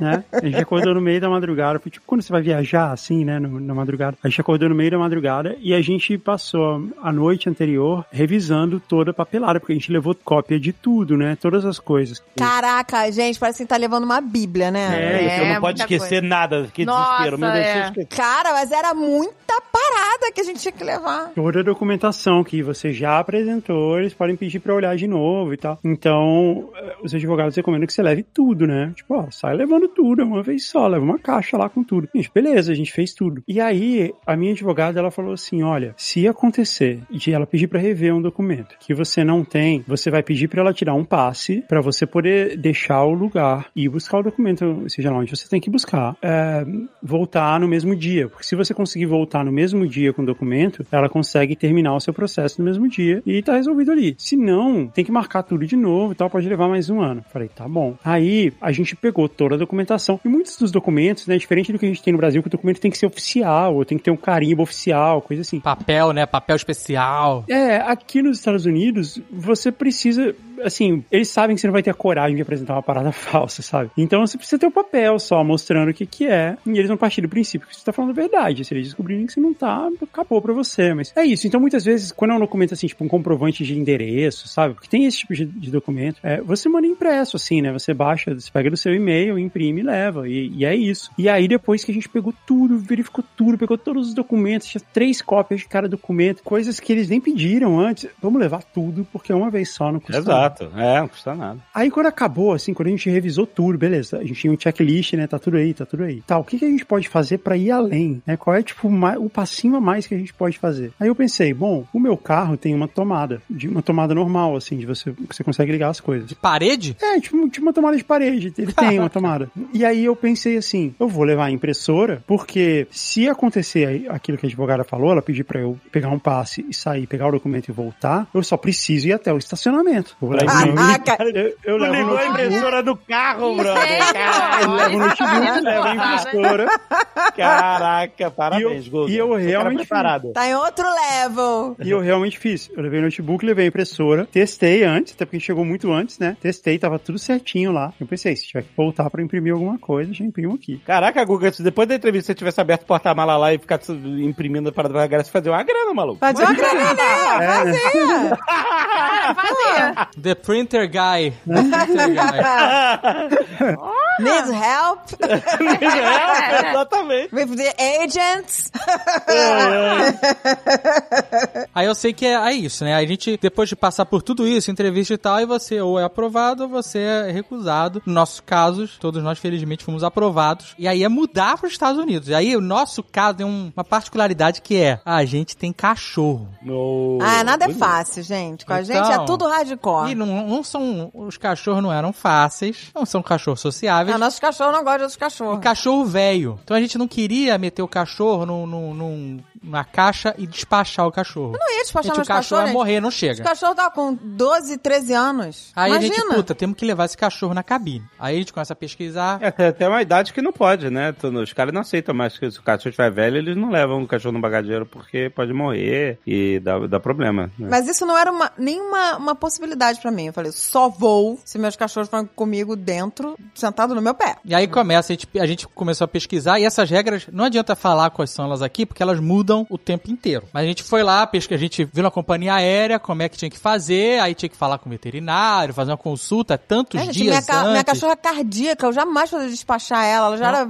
12, 13 anos de idade. Cardíaca. Tinha que falar com o veterinário, botar chip no cachorro, tinha uma, uma documentação necessária lá. A gente foi fazer isso, só que a gente tinha uns cachorros que late pra todo mundo. E a gente, puta, agora a gente tem que fazer um adestramento a jato Vamos adestrar os no cachorros. cachorro, pra ir pros cachorros velho aprender a ser normal Comportarem só no aeroporto. no aeroporto. Assim, você tem que ser normal por 14 horas. É isso. É só o que a gente tá pedindo pra você.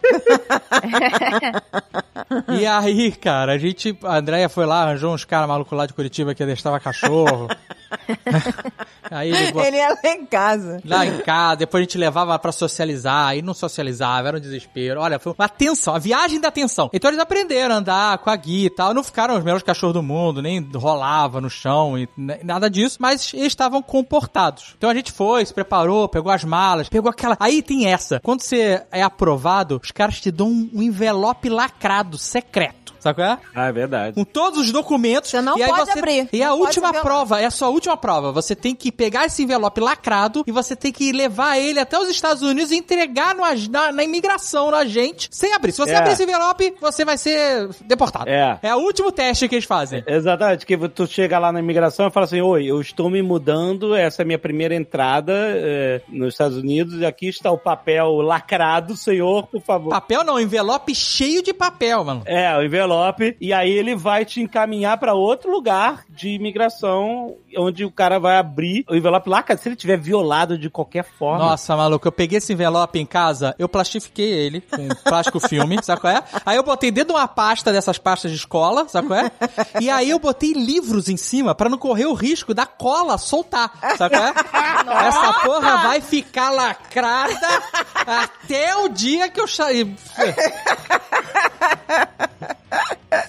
Aí beleza, aí pegamos tudo esse envelope lacrado, vá, vá, vá. Aí fomos, fomos pro aeroporto. Aí despede de todo mundo, aquela choradeira, não sei o que lá. Aí vai pro aeroporto, a gente e os cachorros adestrados. Aí chegamos no aeroporto, os cachorros estavam. Era inacreditável. Estavam ótimos. É, foi, realmente eles entenderam. Esse é o nosso momento, é a nossa hora de brilhar. Eles só pediram uma vez. Exato, né? Aí os cachorros foram, ficaram quietinhos, não latiram pra ninguém. Em momento nenhum. Ninguém. Milagre, Foram os anjos, milagre. Foram os anjos. Nossa, milagre. As pessoas estavam até admirando. Nossa, que cachorros educados. Aí, beleza. E aí, como o cachorro vai ficar muitas horas no avião, né, no voo internacional, no, no caso a gente fez o primeiro voo de Curitiba pra São Paulo e depois o segundo voo seria de São Paulo pra Orlando. Então, eles estavam já em jejum. Aí a gente foi, fez o primeiro voo, que foi tipo um teste, deu certo, deu super certo. Passaram o voo sentados no chão, tudo certinho, tudo bonitinho. Aí chegamos no segundo aeroporto de São Paulo, fizemos todo o rolê, entramos na sala de embarque. Aí a Andrea tinha falado com o veterinário de dar um Sossega, Leão. um sossega-leão pro cachorro, porque eram um oito horas de voo. Então, mas não era nada forte. Era um calmantezinho Que pra ele- eles dormirem que eles durante o davam voo. pro, pro- ele dá, esse cara falou, eu dou pro meu cachorro por causa de fogo de artifício. É, Gente, ele dá no Réveillon pro maluco. cachorro não ficar nervoso. Só que o cachorro ele não pode entrar desacordado no avião. Tem que entrar acordado, tem que estar andando. Não pode estar, porque eu tenho tenho um cachorro morto no avião. né? Aí beleza, a gente entrou no avião, a André foi lá e deu as gotinhas. E dei menos do que ele mandou. Ele falou que podia dar uma por quilo. Eu dei menos. Falei, ah, eu vou dar menos. Os cachorros, maluco. A Lola começou a abrir espacate. Ela tava em pé, bichinha. Ela tava em pé na minha frente, de repente as patinhas começaram a abrir igual Van Damme, sabe? Ah, Aí o Dave bom. olhou pra mim e falou: Você tá maluca? Você matou a cachorra? Você matou? Eu falei: Não, Dave, ela vai dormir. É o remedinho pra ela descansar. E o Caraca. Kiva também chapou, aí a gente botou um em cada canto, assim, né, de- no chão. Eles foram nossos pés. um assim, foi na frente da. André e outro foi na minha frente. Não, E mas foi uma. ó, botei colchinha no chão, Ah, foi um fiz festival. Foi tudo. É muito engraçado as fotos. Não.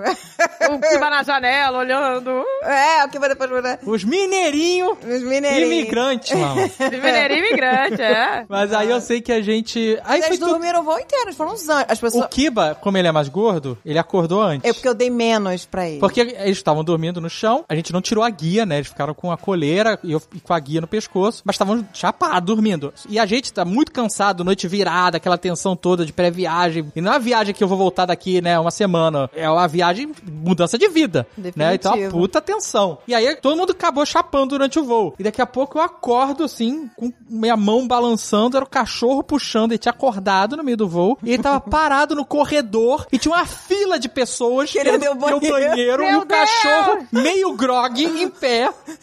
Qual é? Sentadinho. Eu- né? Assim, aí eu chamei ele, ele voltou, sentou. Aí beleza, foi tudo ótimo. Aí começou a minha tensão. Porque eu falei assim: a gente vai chegar. Que aí o, o Kiba, o efeito do negócio já começou a passar, da Lua também. A gente pousou e eu falei: agora fudeu, agora vai ser foda, malandro. Porque aeroporto dos Estados Unidos tem os cachorros. Tem. Tem Beagle, tem cachorro farejador. A gente, Tem, aí vai esse ser vai uma ser merda, vai ser uma latição, porque esse cachorro não é suporte de nada.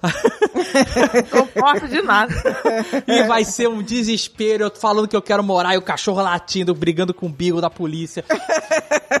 Maluco. Imagina se ele avança no bico da polícia. Milagre. Cara, a pela gente- primeira vez na vida, a gente entrou nos Estados Unidos e não tinha um cachorro. Cachorro tava tudo de break. Um Não tinha um. cachorro que no aeroporto inteiro. E aí a Nossa, gente foi, aí chega no guichê, aí a gente fala, olha, minha primeira entrada, tô mudando pra cá, e aí o cara leva você pra uma outra sala, né, que é a imigração de quem tá mudando, né, quem vai morar, é diferente da imigração de um turista. Então ele leva pra uma outra sala onde você vai entregar esse envelope mágico lacrado. E aí rolou isso, a gente foi fui pra outra mano. sala, entreguei o envelope, o cara fica lá conferindo um monte de papel, dando double check em tudo, carimbando um monte de coisa e falando que aí a gente tem que pagar nossas taxas. You have to pay your taxes. Era Nossa, essa é Nossa, primeiro bem-vindo à América. da- Pay your taxes. Não, ele falou três vezes pra gente. Vem Pague suas taxas, Sam, pague né? suas taxas, pague suas taxas. Paga seu imposto. Tem um cara vestido de tio Sam, né, falar com você.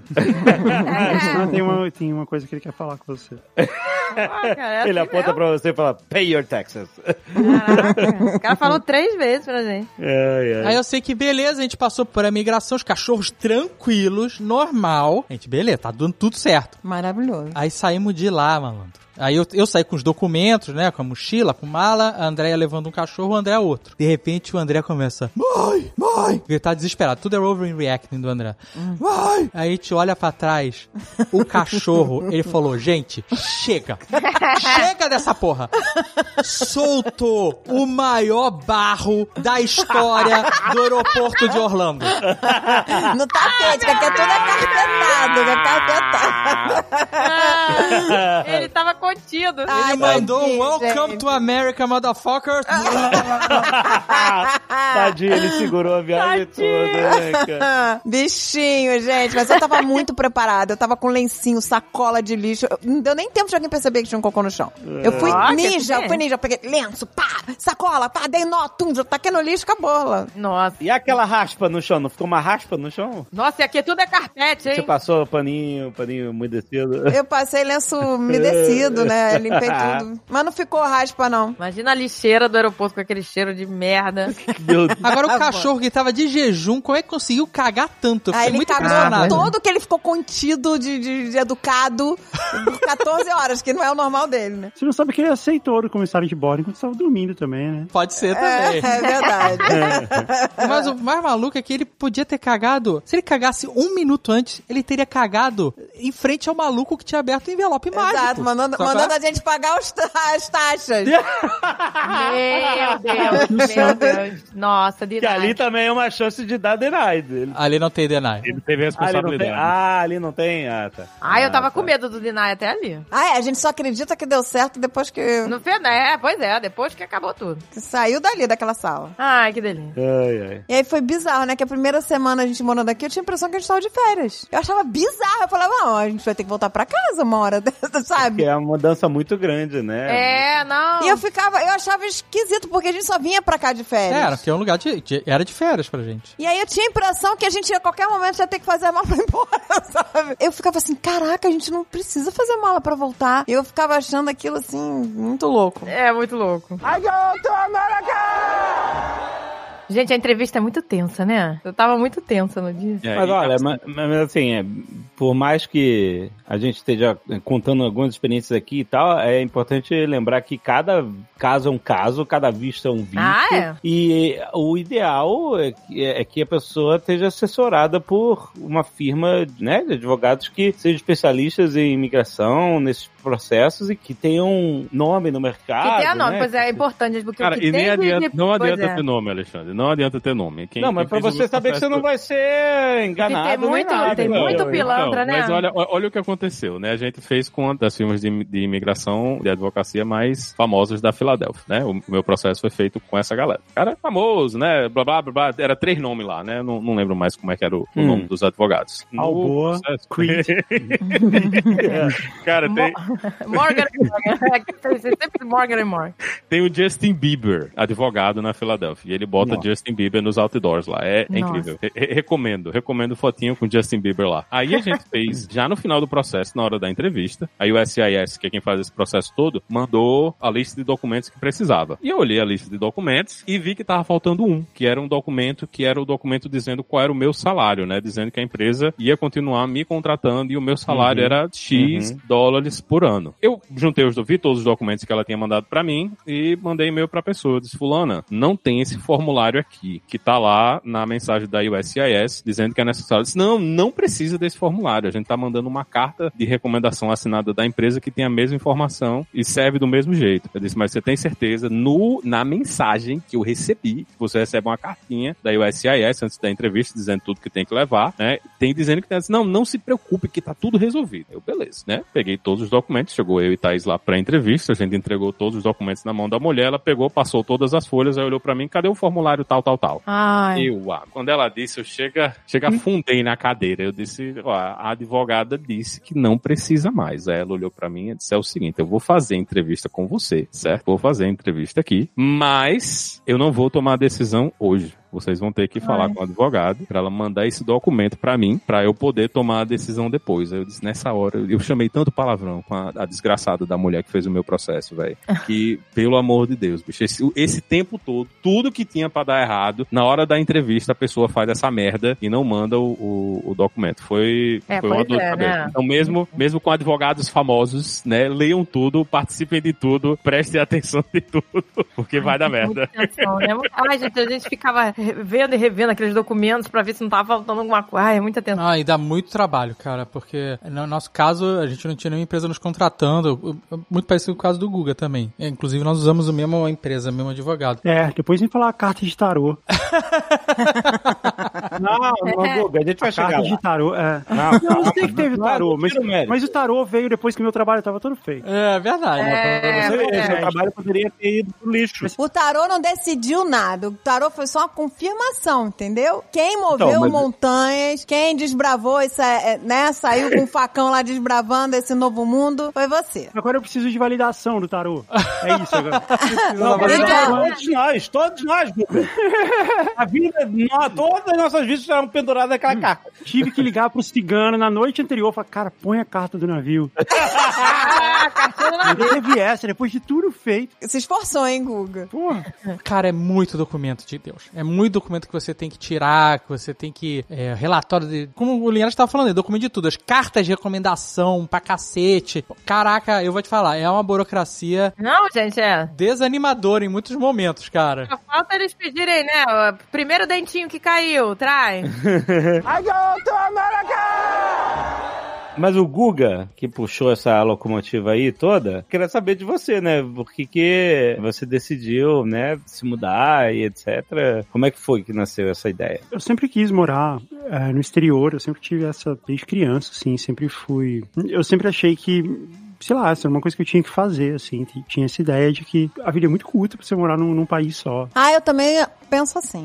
É, então eu queria ter todo essa experiência, assim. né? É, não. Eu sempre achei, eu sempre queria ter essa experiência, assim. E, e por várias vezes eu pensei em fazer em países diferentes, assim. Eu sempre ficava, desde criança, assim, eu ficava olhando as oportunidades e possibilidades. Putz, um dia eu posso ir para os Estados Unidos, posso ir pro Canadá, pra Suécia, pra Espanha, Portugal, Argentina. Total. Meio tipo, é, qualquer lugar tá, me chamava atenção, assim, a ideia de você conhecer outros lugares. Minha empresa abriu uma filial aqui, porque a gente começou a fazer, a gente tinha uma empresa de representação, de publicidade, né, e a gente começou a ter muitos clientes internacionais, muitos clientes que estavam baseados aqui em Miami, e aí acabou, isso acabou virando uma oportunidade de eu continu, vir continuar o trabalho que eu estava fazendo na empresa daqui, e eu achei ótimo, porque o trabalho que eu estava fazendo na empresa no Brasil ficou muito burocrático, né, então eu achei legal poder desbravar, assim, como vocês sabem, esse é um pouco meu espírito, assim, então eu achei legal poder vir aqui, começar um escritório do zero, prospectar novos clientes e conhecer um novo mercado, desbravar um novo mercado. Então, a ideia foi essa. E a gente acabou dando uma acelerada nos planos. A ideia era a gente vir em 2016, mas o ano letivo aqui começa em setembro, né? Em finalzinho de agosto, setembro. E a gente queria que o Eric estava na escola ainda, né? ainda tá, na verdade, mas a gente queria que ele pudesse começar o ano, o ano logo, né? Senão ele ia perder seis meses se a gente viesse no começo do ano seguinte. Então a gente inclusive deu uma acelerada e nos primeiros em 2015 a gente veio pra cá. Eles ficaram aqui porque a Patrícia ficou aqui junto com o Eric, porque o Eric tava indo pra escola já e eu fiquei, eu não sei se vocês lembram disso, eu fiquei fazendo uma ponte aérea. Eu ia e voltava a cada duas semanas pro Brasil. Eu lembro, que foi uma loucura inacreditável. Eu não sei porque eu fiz isso. Eu fiz porque eu não sabia, né? Porque eu não sabia a loucura que era. Porque eu pensei assim, ah, ok, né? A gente dorme no avião, beleza. Vai dar certo. Cara, é muito. É Nossa, uma é. canseira muito absurda, assim. Eu ficava muito sem saber onde eu tava, sabe? E nisso, eu até fiz esse negócio das malas aí que o Dave falou, né? De. A gente não, não levou container, assim, com mudança. A gente não fez isso. A gente também fez um família vende tudo. Mas a gente, as coisas que eram pessoais, assim, as coisas de memorabilia, a gente foi guardando. E como eu sabia que eu ia passar por esse processo de ficar indo e voltando, com muitas malas, então toda vez eu vinha pro Brasil e eu voltava com mais um pouquinho na mudança. O Alexandre até falou assim: ah, é tipo o prisioneiro que cava um túnel e leva o resto, assim, né, leva a areia da parede pro, no bolso do pátio, assim, pra jogar fora. Era, era- e era bem tipo isso mesmo, né? E levando as, as coisas aos pouquinhos.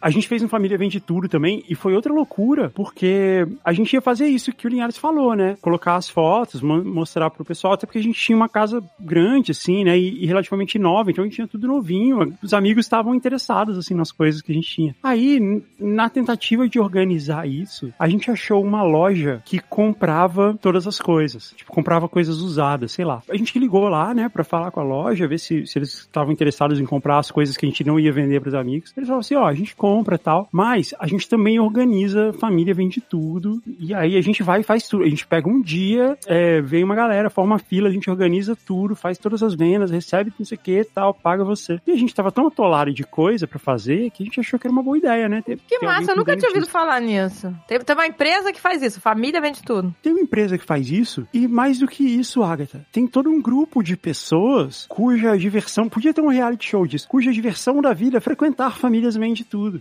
Tem que ter uma comunidade de pessoas, elas conhecem, elas têm técnicas de quem chega primeiro. Aí, Nossa. e a gente tava meio assim, tipo, a gente não tava prestando muita atenção, assim, no que tava sendo feito. Eu sei que no dia a gente acordou e tinha uma fila dobrando o quarteirão, assim, na porta da nossa casa.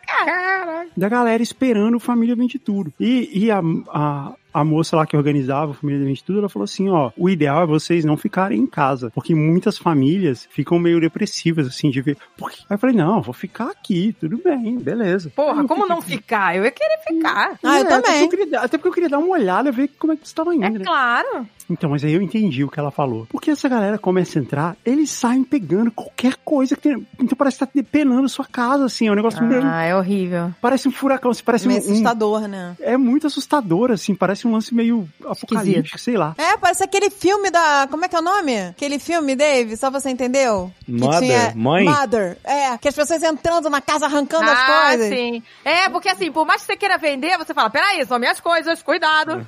Não, pois é. E aí essa mulher falava assim pra gente, ó, a gente vai vender tudo. Se tiver uma caneta Bic usada pela metade, sem tampa, alguém vai comprar. E falou, sério, sério. E foi isso mesmo, assim, é muito assustador. E a galera Gente, entra e eles vão pegando. E você fala assim, por que que esse cara tá pegando essa coisa? Não faz nenhum sentido. O cara vem e pega um cesto do banheiro, sabe? Uma almofada, é, uma jarra de suco e um tapete. São umas coisas muito aleatórias, assim. Parece, parece que os caras têm algum problema, sabe?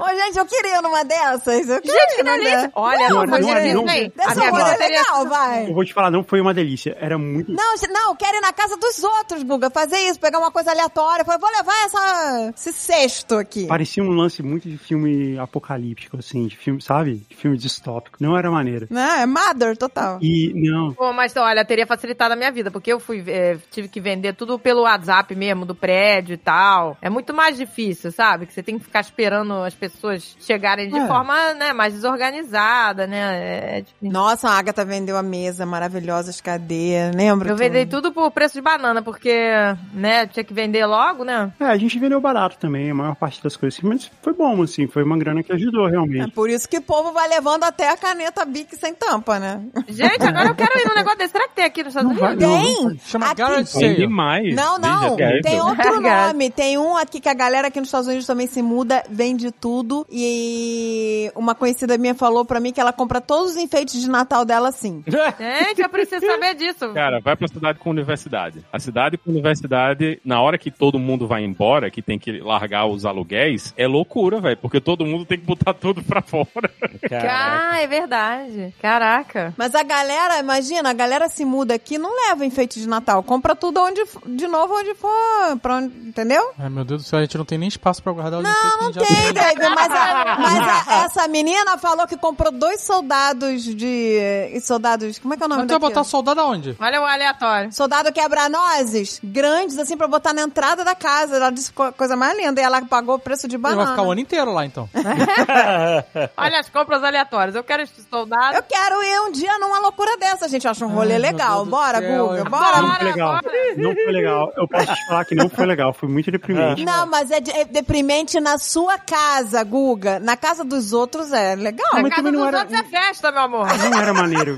No dos outros era é maneiro. refresco. A impressão que dava é que muitas daquelas pessoas, elas tinham um vício nesse assunto, sabe? Elas estavam lá, assim, tipo, parecia uma coisa meio obsessiva, assim, sabe? Não, Ah, não é parecia meio uma- assustador, o cara- né? É, era muito assustador o cara pegar o tapete e, e negócio de suco e sair andando no braço, assim, as pessoas meio que brigam pelas coisas. Caraca. É. Foi bem traumático. São vampiros de história das pessoas. Estavam roubando sua vida, sugando a sua vida.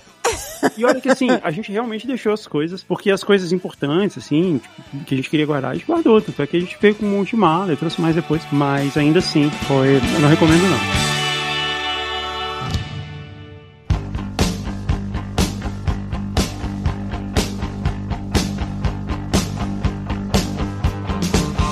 Dos processos que a gente faz quando a gente vai imigrar para os Estados Unidos é fazer um exame médico. Tem essa parte de tomar decisão, claro, e aí você começa a fazer a parte de documentos, de dar entrada em pedidos, né, de esperar a resposta e tal. E depois que o negócio está avançando, você tem que fazer exames médicos para não contaminar a população americana, afinal de contas. E essa história é muito maluca, porque você tem que agendar, é, não tem em todas as cidades, não tem em Curitiba, por exemplo. Tinha no Rio de Janeiro, tinha em São Paulo, Curitiba não tem nada, né? que é uma roça, a gente só mora em roça. Curitiba não tem nem pra você tirar e, visto. E BH. E aí a gente viu que em BH tinha uma agenda muito mais flexível pra fazer os exames, muito mais vagas, né? Tem que fazer exame e tomar umas vacinas também. Mas não é todo visto, precisa A disso. gente tomou várias vacinas, fez vários exames. A gente chegou em BH, foi bom que a gente encontrou o Lucas Radaeli, e, mas aí foi, a gente foi pra lá pra fazer os exames. Era até perto do carnaval, se eu não me engano. A médica era bizarra. Era uma médica homologada pela embaixada americana e tal. E ela era bizarra, o escritório era bizarro. É, a gente não podia entrar junto, lembra? Tinha um negócio assim. Era bizarro. E ela tretou com a Andréia foda. Eu falei, agora pronto, denied. Visto denied. porque- Tretou, gente. Tudo que a gente achar ela ia tomar um denied nesse processo todo. Ah, denied. Sabe por que ela tretou? Olha que absurdo. Ela tretou porque quando ela perguntou qual tinha sido a minha última regra, né? Porque quando foi a última vez que tinha menstruado, né? Eu falei que eu não tinha mais, que eu já tava na, na menopausa, que eu tive menopausa precoce, entrei muito nova e que eu não tinha mais ciclo menstrual. A mulher ficou putaça, começou a falar que eu tava grávida, que eu podia estar grávida. Não existe isso com a cidade. Você pode estar grávida, não sei o que. Eu falei, não, não estou grávida. Tô falando que eu tenho. São anos que eu não tenho mais nada, né? Porque ela ficou perguntando se eu usava algum é, contraceptivo, alguma coisa. Eu falei assim, não, porque eu já nem tenho, né? É, no menstruou mais. Nada mais. E aí ela começou a falar que eu podia estar grávida, que não sei o que, que eu não podia tomar as vacinas. Aí ela começou. Nossa, a mulher tratou pra caramba comigo. Cara, essa Caraca. experiência da gente foi bizarra, né? Porque a gente tinha um, um casal de amigos da gente, tava no processo um pouco antes da gente. Pra gente aqui é mais fácil que você vai praticamente em qualquer médico, né? Você vai tipo num, num tipo médico do trabalho no Brasil que faz esse processo aqui. Tinha na Filadélfia, tinha alguns médicos que faziam esse processo, ela marcou em um pra fazer ela e o, e o marido pra fazer o exame. Quando ela chegou lá, o médico disse, ó, tira a roupa aí e vira o furico pra mim que eu vou fazer Que isso? foi, fez uma avaliação de tudo dela. E a gente ficou, caralho, como assim, velho? O que é isso que tá acontecendo? Calma, calma, calma, calma. Aonde isso? Na Filadélfia, no médico mesmo. Mas qual é a justificativa? O cara pediu pra ela tirar a roupa, porque, na verdade, eles deveriam sempre fazer isso. Não, né? É pra não. fazer um, um exame físico completo No furico? em todos os lugares, né? Ver tudo. Você não pode nem ter. Como é que é que eles falam? Tem que saber se você tem gonorreia, sei lá. Não, não pode entrar É, é, é. TST, todas essas coisas eles, eles têm que verificar. E esse médico. Eu vou falar um negócio aqui. Eu sigo. Eu, a- a- eu quis morar nos Estados Unidos, a regra do cara era essa, eu tenho que seguir a regra. Mas eu vou falar um negócio aqui. Isso é uma maluquice. Não faz sentido nenhum, É sabe por quê? A gente é imigrante, beleza? Então, a gente. Ah, você pra entrar aqui, você tem que fazer. Não pode ter tuberculose, gonorreia, DST. Sífilis. É, beleza, tudo bem. Todos os turistas que entram aos milhares não fazem exame. Não fazem. É. Não fazem. Ou seja, É, pois é. pode ser uma festa da gonorreia no aeroporto de Orlando. Os caras não estão nem aí. O maluco que vem morar. Não, não. Esse cara vem morar. Ele é um problema. Que vai mijar todo dia no sistema de esgoto americano. Que porra é essa, cara? Não entendo esse critério também. Não faz sentido, não. É que nem carteira de motorista. Você chega aqui com a carteira de motorista brasileira como turista, você pode dirigir seis meses com a carteira brasileira. Não dá nada. É nova. Se se a polícia te parar, você mostra sua carteira e fala: Eu sou um turista, tô aqui passaporte, carteira de motorista. O policial fala: Obrigado, tchau. Você morando aqui, você tem que tirar a carteira de motorista daqui. E você tem que fazer a prova. E você tem que fazer a prova de, de direção. Meu amigo, eu já dirigi por anos já aqui, como turista. Por que você não me dá a carteira e pronto? Pois é, a carteira que você tinha, você tinha uma carteira de turista, deveria tem. automaticamente validar a ca- uma E não carteira. vale, é. Porque essas leis não se conversam, cara. Elas são determinadas em momentos diferentes e convenções diferentes, entendeu? É, tem que fazer tudo de novo, né? Tem que fazer a prova escrita, tem que fazer Eu a acho, prova eu acho que tem alguns estados aqui que você troca. Eu acho que em New Jersey você troca a Depende Ou trocava, estado, né? exatamente. Depende, depende Ou muito. Você troca, depende do estado. E É, porque cada estado aqui é uma lei, gente. É totalmente diferente. é, é um negócio diferente. Cada estado é o seu próprio cabaré. São super independentes. É, o próprio cabaré.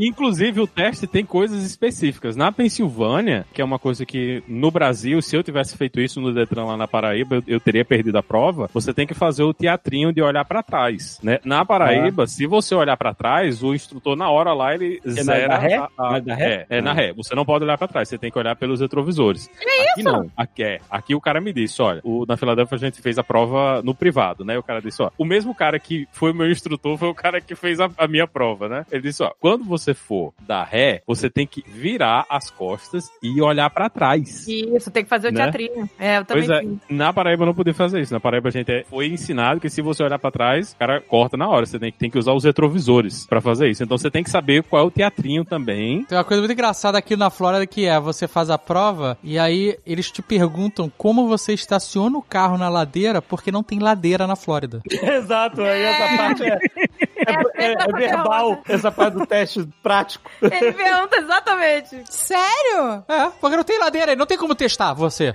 Exato. Então ele pergunta como é que é. Como você dirige na ladeira? Mas, pô, ele podia ir lá no, no- no estacionamento da Disney Springs. Ah, mas a Disney vai adorar isso mesmo.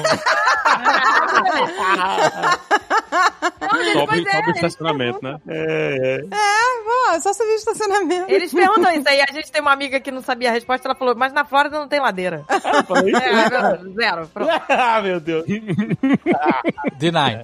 Deny. Ai, gente, meu Deus. Mas você fez os exames. Ele fez a parada, tirou lá 2 litros de sangue de mim, tirou 2 litros de sangue de Thaís, fez todos os testes, aí Thaís saiu. E a mulher ainda olhou pra Thaís e disse assim, porque ela não tinha, eu acho que ela não tinha a comprovação da catapora. Ela olhou pra Thaís, mas você tomou a vacina de catapora? Thaís, tomei, então pronto. Ela foi lá, marcou, tomou, e pra mim ela, ela disse aí, disse, não, eu, eu tive catapora. Ela disse, não, tá bem, então tá aqui, marcado. Aí fizeram os exames de sangue e o meu deu positivo pra tuberculose, né? Porque a gente toma BCG no Brasil. Então tem, tem muita gente que dá, se você fizer o teste de tuberculose, né, dá positivo. Aí o cara, o, o- pronto, foi nessa hora que eu vi o médico ao vivo. Esse foi o único momento que eu vi o médico ao vivo. Aí ele chegou pra mim e disse é o seguinte: deu positivo aqui pra tuberculose e a gente tem duas opções. Ou a gente faz o tratamento de tuberculose com você aqui, ou você faz um raio-x pra provar que você não tem tuberculose. Eu disse, bicho, mas eu tô aqui conversando com você ao vivo, você tá vendo que. Não, mas aí você tem que fazer. E é o seguinte: você pode pedir para o seu plano de saúde pra fazer isso aí, né? Faz pelo plano de saúde. A gente fez raio-x, é verdade. A gente fez pra ver se tem tuberculose. Então, Fez, pra ver se tuberculose. Exatamente. Aí ele, ele, disse, aí ele disse isso, né? Aí agora vem o golpe, né? Se você pagar aqui 250 conto e fizer o raio-x aqui direto com a gente, eu já dou o seu resultado hoje. Ah, claro que aí dá. tu não tem como. Aí, Aí- tu vai, aí, cara, meu amigo. como. Ah, Quando ele disse amigo. isso, eu disse, é, Não vou ficar pendurado. já sabe, Tô mudando de país, vou ficar pendurado, sabe? É, essa aí o é... raio-x, olha ali e fala purim, purim. é... Tá purinho. É, não, mas ele é. não tá fazendo nada errado. Ele só tá fazendo Não, mas, ali. mas é foda, né, velho? Pelo amor Ah, de Deus, é- né? Ele tá te vendendo a facilidade, Linhares. É, tá mas, mas é, foi foda. Eu paguei, paguei os 250 pau, fiz o raio-x lá com ele e saiu o, o documento todo na hora. Mas É. foi, foi aquela coisa de processo, né? O cara fez o processo da- na maior, na- do jeito mais rápido e mais eficiente que ele podia fazer. É, pois é. Foi por isso que a médica tretou comigo. Porque ela começou a brigar que eu não podia fazer o raio-x, Grávida. gra... que eu podia estar grávida. Ah, que podia estar grávida. E eu falei, mas é impossível estar grávida. Eu não menstruo há anos. Mas ela, como é que ela vai saber também, André? Ela, ela não te conhece, né? Ela... Pô, mas ela não precisa dar esporro, né? Ah, pois é, não precisa, né? Mas assim, eu, eu falei, então, eu, aí eu virei pra ela e falei, posso fazer um teste, de- um exame de sangue, um beta beta-HCG, porque beta-HCG acho que sai em horas, né? Aham. Beta-HCG pra saber se eu tô grávida ou não. E aí acabou, porque a gente senão ia ter que voltar pra Curitiba, depois voltar pra BH de novo. É, porque eu te- são dois dias que você, né, perde fazendo os exames. E aí, né? quando eu falei um pra dia ela você que eu vai fui- e depois você volta pros resultados e pro papel e tal. Aí quando eu falei pra ela que podia fazer exame de sangue pra provar que eu não estava grávida, aí acho que ela botou lá pra fazer. Então,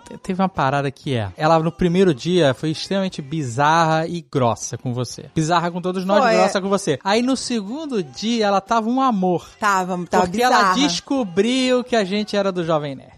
Exato. Ah, o quê? Sério? É, e ela, nossa, meu filho é fã de vocês. e sei lá. Deus Você não tá, Ai, a meu mulher Deus. me dando esporro, que eu tava grávida, que eu não podia fazer o, o raio-x, que tereré. E aí eu falei, mas eu faço exame de sangue pra provar que eu não tô grávida. E aí no dia seguinte ela tava toda no amor. Ah, foi tudo no amor. Meu Deus do céu, não Que coisa, você vê. Caraca. Mas e aí, e a gente? Foi graças ao Guga. O Guga que começou a plantar essa semente. E Isso foi lá em 2000 e... Não, assim, a gente já tava pensando nisso desde 2014. Então, mas, é, que mas ele, mas ele foi esperto. Ele plantou a sementinha na pessoa que ele sabe que decide as coisas, né? Que, que manda. Então ele plantou a sementinha em quem? A pessoa- Em você? Em mim? Não, não, não, na Andréia. André que, André André é que o comanda esse- essa parada toda aqui. É, a vontade já existia lá em 2010, quando a gente veio fazer o primeiro Nerd Tour, que negócio. Quando É. eu vim pra cá, em 2010, a gente fez a Nerd Tour, na hora da gente voltar pro Brasil, a Zagal chorou.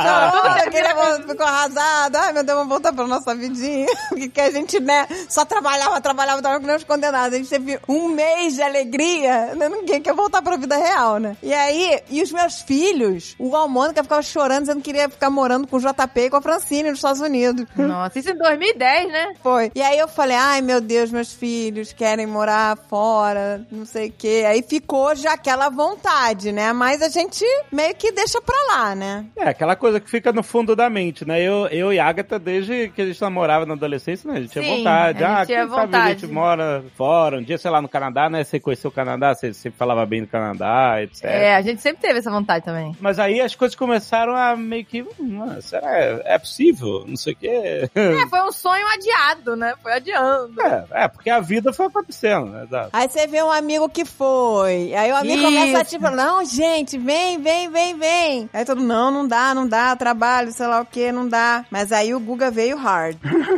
O que, que você falou, Guga? É segredo, eu, eu mandei um cigano.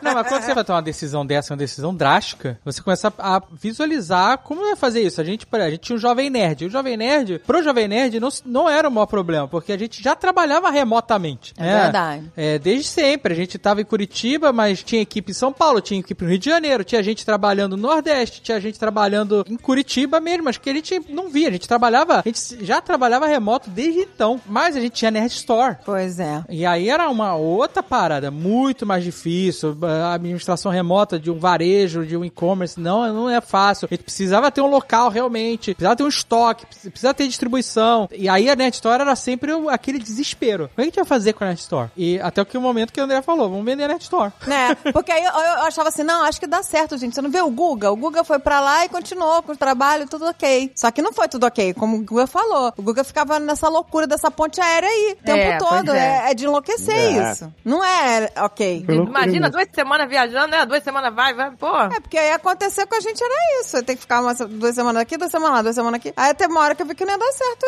isso, que o jeito era vender. Aí o, o Azagal começou a rir, falou: Ah, tá bom, você vai do nada, vender assim, do nada. Falou: É, vou, vamos atrás de alguém. Falei, vou começar. Família vende tudo. Família vende tudo.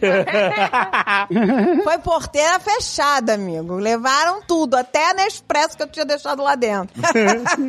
Foi porteira fechada, tudo, sabe? Tudo, tudo, tudo, tudo. Mas isso já foi já mais um pouco depois, né? Isso, essa ideia É. da gente foi amadurecendo com o tempo. Então, aí o, o Guga convenceu a gente. Eu falei, gente, vai ser demais, a gente tem que ir, maravilhoso, a gente tem que ir. Poxa, a gente já fez tanta coisa, não- a gente não pode ter medo de, né? De novas experiências, né? De tentar algo diferente, algo novo. Falei, vambora, vambora. Eu tava mega empolgada, vai dar tudo certo. E aí, de repente, eu comecei a ver que não ia ser fácil, assim, porque na- até então não tinha pensado em vender a Nerd Store, né? Então ficava com aquilo, não vai dar certo, como é que vai, vai funcionar com a gente à distância, não sei o quê. Aí comecei a dar uma desanimada com a Nerd Store. Falei, ah, eu não vou conseguir viver nesse negócio dessa ponte aérea maluca, indo e voltando, não vai dar certo. Aí eu pensei em desistir. Aí eu falei pro Azaghal, ah, acho que eu não tenho coragem não, acho que é complicado, não, tem, não vai ter como, como é que a gente vai fazer com a Nerd Store? E a gente muito apegada à Nerd Store, né? Que a gente se apega, né, como se fosse um filho. E aí, é... eu tinha pensado em desistir. Foi aí que apareceu o cigano que o Guga contratou. E foi aí que eu mandei o cigano. O cigano Igor.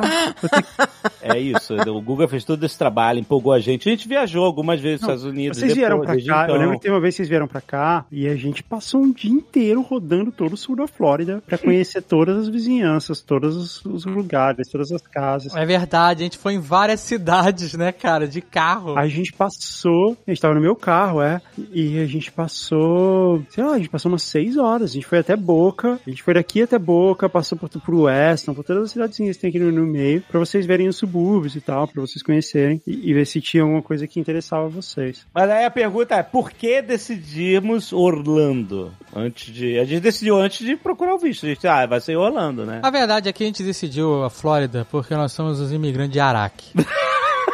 Não, não, peraí, peraí, peraí, peraí. A gente é... Bra... Aqui é Brasil! aqui é Brasil, aqui é Brasil. Olha só, eu vou, eu vou contar um negócio. A gente poderia. fa- O lugar mais fácil pra gente ir, pra mim e pro Dave, mais fácil do mundo, é pra Espanha. Porque o Azagal é cidadão espanhol. Filho de espanhol, jurou bandeira, escambau, tudo. Ele é cidadão espanhol. Passaporte vermelhinho, tá tudo certo. Então, era só a gente morar lá, porque ele é cidadão. E eu ia ganhar o, o- a cidadania em um ano morando lá por ser casada com um cidadão espanhol. Ah, era super fácil. Era o mais prático pra gente, era fácil ir embora daqui. Só que não é prático, não era prático pro trabalho. Exato. Tá na Europa, tá lá isolado. Tudo acontece aqui nos Estados Unidos, pra vocês, né? É, pro trabalho era mais fácil trabalho- estar num hub assim. Ah, ainda E- mais que eles iam ter que ficar separados, né? Um na Espanha, outro sei lá onde, É né? que se a gente fosse pra Costa Oeste, ficar puta, aí tu vai ficar longe pra cacete, é fuso horário, as idas pro Brasil são mega sacrificantes e tal, é caro. Não, é, tem, tem vários motivos, né? Tem vários fatores, né? Um é a distância realmente do Brasil ser praticamente um voo direto, você tá em São Paulo. É um puta diferencial. É, E a verdade na é que a gente não queria se separar.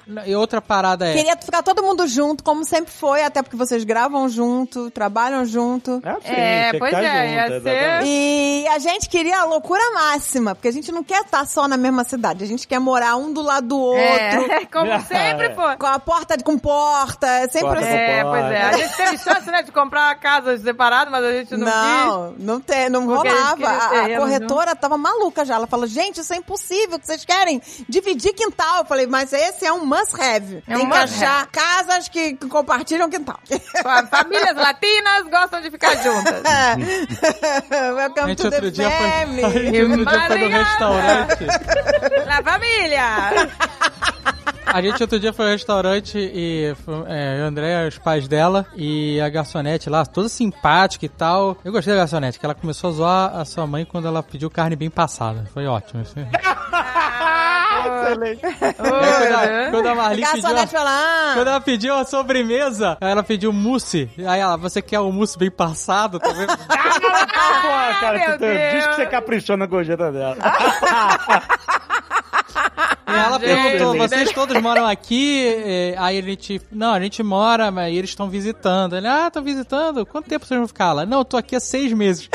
A cara, a cara que a garçonete fez, que ela olhou pra gente assim, oh my god. Aí a André, não, mas eles estão na casa da minha irmã. Aí ela, ah, por isso que a sua irmã não tá aqui hoje, né? é, começou a falar que, que a minha irmã era uma santa. Cara, melhor que essa, né? Mas que engraçadinha essa casa. Cara, mas, mas isso é uma coisa que pra eles é assustador mesmo. A gente, os pais de Thaís sempre vêm passar muito tempo aqui com a gente, né? E teve uma vez a gente tava na, na academia e um dos professores da academia era, era muito próximo da gente, né? E Thaís tava conversando com ele e tal, e, e dizendo, disse, não, meus pais estão aqui. Ele disse, eita, que legal, teus pais vão passar quanto tempo? Ah, eles vão passar quatro meses aqui com a gente. Ele, como assim, velho? A minha mãe Eles não vem nem maluco, a a minha mãe não vem nem passar o Thanksgiving comigo aqui. Imagina passar quatro meses. É, é muito muito Eles não diferente entendem, pra né? eles É isso. diferente. Nós somos latinos, calientes, la família. É latino, a cultura. eu- gente, eu vejo isso aqui, cara. É, porque eu convivo com pessoas mexicanas, americanas. E a mexicana é igual a gente, né? É, os latinos são tudo igual, são tudo igual. E, a, e a americana fala, ela, gente, que legal isso, vocês, né, tão perto da família. Pô, eu só vejo minha mãe, né, poucas vezes. É engraçado, né, parada cultural. Eu lembro a americana aqui quando a gente falou que queria casa dividindo quintal, que a gente queria ficar junto. Sim! Ela falou: Meu Deus, me livre eu ficar morar perto da minha irmã. falou, lembra? Pois é. Ela falou, a gente se vê uma vez por ano e olha lá. Ela aí já é muito. né? Eles Mas- não têm isso, cara. É sinistro, né? A gente é muito La Família. É. Ah, ah, Os motivos de que a gente escolheu Flórida, né? Porque tinha várias opções. A gente poderia ter ido lá pra Los Angeles, pra São Francisco, porque aqueles lados que ficaria perto dos estúdios. E seria um, um fator positivo. Seria. Fuso horário também é O fuso. Horário é ruim. Muito O fuso horário a gente fica bem. A gente já tá uma hora atrás do Brasil, e às vezes duas, né? Antes, então, quando tinha horário de verão no Brasil ou nos Estados Unidos, aí era três horas fazia de. É, muitas vezes. uma época que era três horas. E é. se você vai pra Califórnia, aí é bem mais, né? Mas é muito mais caro morar na Califórnia ou morar ali na região de Nova York e tal. E aqui na Flórida é muito mais barato. É claro que não é tão barato quanto a gente fosse pra uma fazenda no meio do Bible Belt ali, mas é muito mais barato que essas outras capitais, essas outras regiões aí. Então, juntando a distância, o fuso horário, o custo de vida e os amigos que a gente tem já morando por aqui, tem outro fator que é aqui a imigração realmente light, porque você não tem um choque cultural, você não muda a cultura 100%, É, sabe? qual É. é, Por quê? exato. Porque tem uma porrada de restaurante brasileiro, tem uma porrada de mercado brasileiro, tem uma porrada de prestador de serviço brasileiro. É. Gente, tudo, tudo que você quer tem quem faça, assim, né? Tipo, serviços, né? Mé- também médicos. Ô, gente, a gente não fala inglês aqui. Não, é, Pois difícil é, esse é o inglês. problema, a gente não pratica. A gente não fala. O máximo que a gente faz é arranhar um espanhol. A gente não pratica o inglês, porque a gente não fala com o americano quase. Eu só falo quando eu tô com as mães das amigas da Pícola. E uma coisa é o seguinte, né, é que vocês até mencionaram, assim, até em relação, até em questão de Flórida, que já é mais barato que Califórnia, essas coisas tudo, Nova York, etc. Até dentro da Flórida, Orlando era muito, muito mais barato que Miami, por exemplo. Muito mais barato. Ah, Aqui é uma roça! Aqui é uma roça! Ai, gente, eu adoro a fala assim, ah, mas Aqui é, gente, aqui atrás tem vaca, tem plantação de laranja. Mandei mensagem pra menina da Sony. Ah, você sabe se vai ter uma pré-estreia por acaso aqui em Orlando? Ela, peraí que eu vou ver. Ela, não, só em Miami. Aí eu falei, é uma roça! É, é, Orlando Gente, eu adoro, é um eu adoro morar em Não, e a gente nem mora em Orlando, né, gente? Convenhamos, A né? gente mora na, na, nos- no- na grande Orlando. Nos né? outros municípios. É, mas ó, hoje, hoje, em relação à época que a gente comprou as casas e tal, foi lá para 2016, né? é, os preços de imóveis subiram muito, muito, muito. Não tem nem comparação com aquela época. Mas mesmo assim, ainda continua uma, uma disparidade de custo de vida bem diferente entre Miami, que é a capital da América Latina, né? Em termos de negócio, né? É, todas as, as grandes empresas da América Latina estão em Miami. É totalmente diferente, entendeu? A questão de, tipo assim, o quanto você pode comprar com X dinheiros em Miami e o que, que você pode comprar com a mesma quantidade de X dinheiros em Orlando, por exemplo. Mesmo com os preços mais caros hoje, ainda tem uma disparidade muito grande. Então, e, a- e aí a gente, pô, é aqui e tal. O Guga, ele falou, ó, tem esse, essa firma aqui de advogados que vocês podem... Quanto ao visto, o Guga que também desbravou esse caminho, conheceu uma firma que falou assim, olha, esses caras são bons, eles fazem processo de visto no mundo inteiro, etc e tal. Vai lá, conversa... Numa das viagens que a gente eh, foi a Miami, né, assim, vai no escritório dos caras e conversa com o cara. Você não precisa dizer que visto que você quer. Você precisa contar o Só que, fala, que você... só fala que você conhece o Guga. Ah, olha aí. Ele fala assim, fala o que que você quer, tipo assim, você quer morar nos Estados Unidos por um período longo, é isso? E conta a sua história, o que que você tem, qual é o seu trabalho, o que que você construiu e etc. E os caras, eles vão saber o, qual é o visto mais adequado pra você, entendeu? Não tem essa, tipo assim, ah, mas qual é o melhor visto? Depende, depende da pessoa, depende do que você tem pra apresentar, depende do que que você quer da sua vida, etc. Por isso que depende muito, é, é muito específico. E aí a gente contou, olha, Jovem Nerd, a construção de tudo isso, a gente ganhou XP prêmios, já, já saímos em um monte de matérias de grandes veículos de imprensa, etc, né? É um trabalho notório, né, no Brasil, etc. A gente tem planos de, de fazer negócios aqui também, etc. E aí o pessoal foi e analisou nosso caso, entendeu? E aí eles foram, né, perseguir a- um processo que, aí, a carta de recomendação, aquela parada toda que a Zagal falou, demorou pra cacete. Ah, a gente pediu carta de recomendação pra todo mundo que a gente conhecia. Todas as empresas que a gente conhecia. Porque eh, no final, gente- o que a carta de recomendação ela serve, é, eles fazem, a empresa, né, nesse caso, eles fazem um resumo, né, na- dizendo o que, que cada carta de recomendação tem e, e puxando os highlights, mas eles anexam todas as cartas, né? Anexo as cartas assinadas pelas pessoas, com papel timbrado, tudo. E aí é você que pensar como um cara desse. Esse cara ele tem que bater o olho numa carta, ele tem que reconhecer, tem que ser reconhecível pra ele, né? Tem que ser empresas que ele conhece. Google, é, YouTube, Spotify, Warner. Netflix, exato. A galera, tamo junto. Tinha a carta de Paulo Coelho, uma maluquice. Giuseppe, tinha a carta de a cara Montegrappa. do, tinha a carta do Giuseppe. A gente saiu pedindo carta que nem maluco, mano. Tinha do Guga. Olha aí, Tiana, essa que foi a decisiva. carta era, essa era mais forte. Os caras, porra, Guga Mafra, A cara. da mais forte é do Guga. Não, gente, foi um ano, né? Foi- Foi um ano só, um ano. Mas tinha também uma carta que era a mais importante de todas, que era a carta do navio. A carta do navio. A hora que, a hora que, a hora do que o fiscal viu a É, carta do tarô e falou assim: Aí, é, Ah. a gente tava pronto pra fazer a parada toda e aí a Andrea tava meio, né, tava com esse, né, ai, não sei, não sei o que e tal. Não, ainda não tinha pedido as cartas, ainda não tinha. Ia começar o processo, e aí eu falei, gente, acho que não vou, não vou ter coragem. Não vou ter coragem, a empresa não sei como vou fazer, não vai dar certo, de longe, tereréu. Eu acho que eu vou desistir. E aí, por que que a carta define todas as nossas vidas? A carta do tarô. É, a carta do tarô, exatamente. É, pra Não, gente cara, não, é, não, é que o era... cigano mandou uma carta de recomendação. Exato.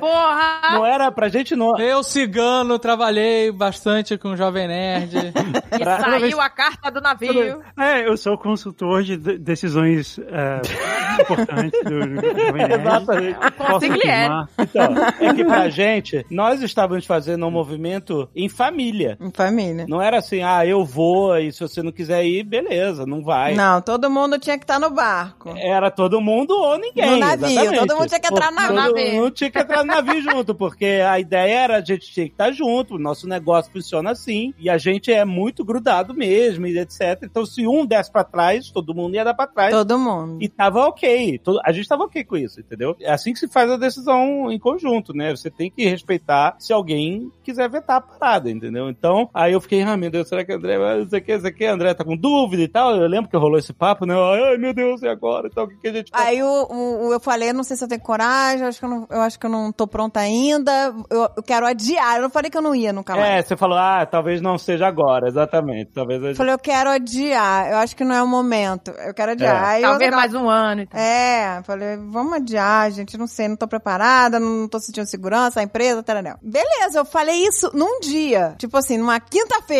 Aí na quinta de noite, toca o telefone. O, o Guga realmente não, não, não perdeu tempo. quinta-noite, toca o telefone, aí era a garota, a, a minha amiga, né, que era gerente da loja, que eu era cliente. Aí ela virou e falou assim, Andréia, a gente vai lançar uma coleção aqui de signos, tereréu. É porque era uma loja de bijuteria, né? É, e aí a dona da empresa, né, que essa loja tem no Brasil inteiro, ela vai mandar aqui pra Curitiba ah, um, um tarólogo famosíssimo em São Paulo que vai atender umas, umas clientes que a gente vai escolher a dedo. Nós vamos escolher cinco clientes da loja pra ser atendida por esse tarólogo, não sei o quê. How convenient. Aí ela falou assim, aí você vai lá e vê a coleção signos, né? Aí eu virei e falei assim, e elas sabem que eu adoro, né? Eu já adoro, né? Eu sempre gostei do negócio desse- dessas coisinhas. Aí eu falei assim, ah, gente, mas peraí, né? Não vou em qualquer um, eu não vou em qualquer um, gente, tem que ser super mega recomendado. Falei, mas é bom mesmo? Tarólogo, tarólogo é que nem médico. É que nem médico, tem que ser só com recomendação. Ah, é, É, tem que ser com indicação. Aí eu falei, ah, mas eu não quero qualquer um, né, gente? Só pra ver a coleção. Eu falei, que tarólogo é esse? Ela falou, não, ele é famosíssimo, ele é o mais famoso de São Paulo. Ela virou e falou assim, ainda tem mais. Ela falou, a dona da empresa se consulta com ele, não sei o quê. Aí eu falei, tá bom, marca aí, vai, marca aí meu nome. Aí marcou lá a hora. Isso é a recomendação que pra Andréia foi suficiente, ok.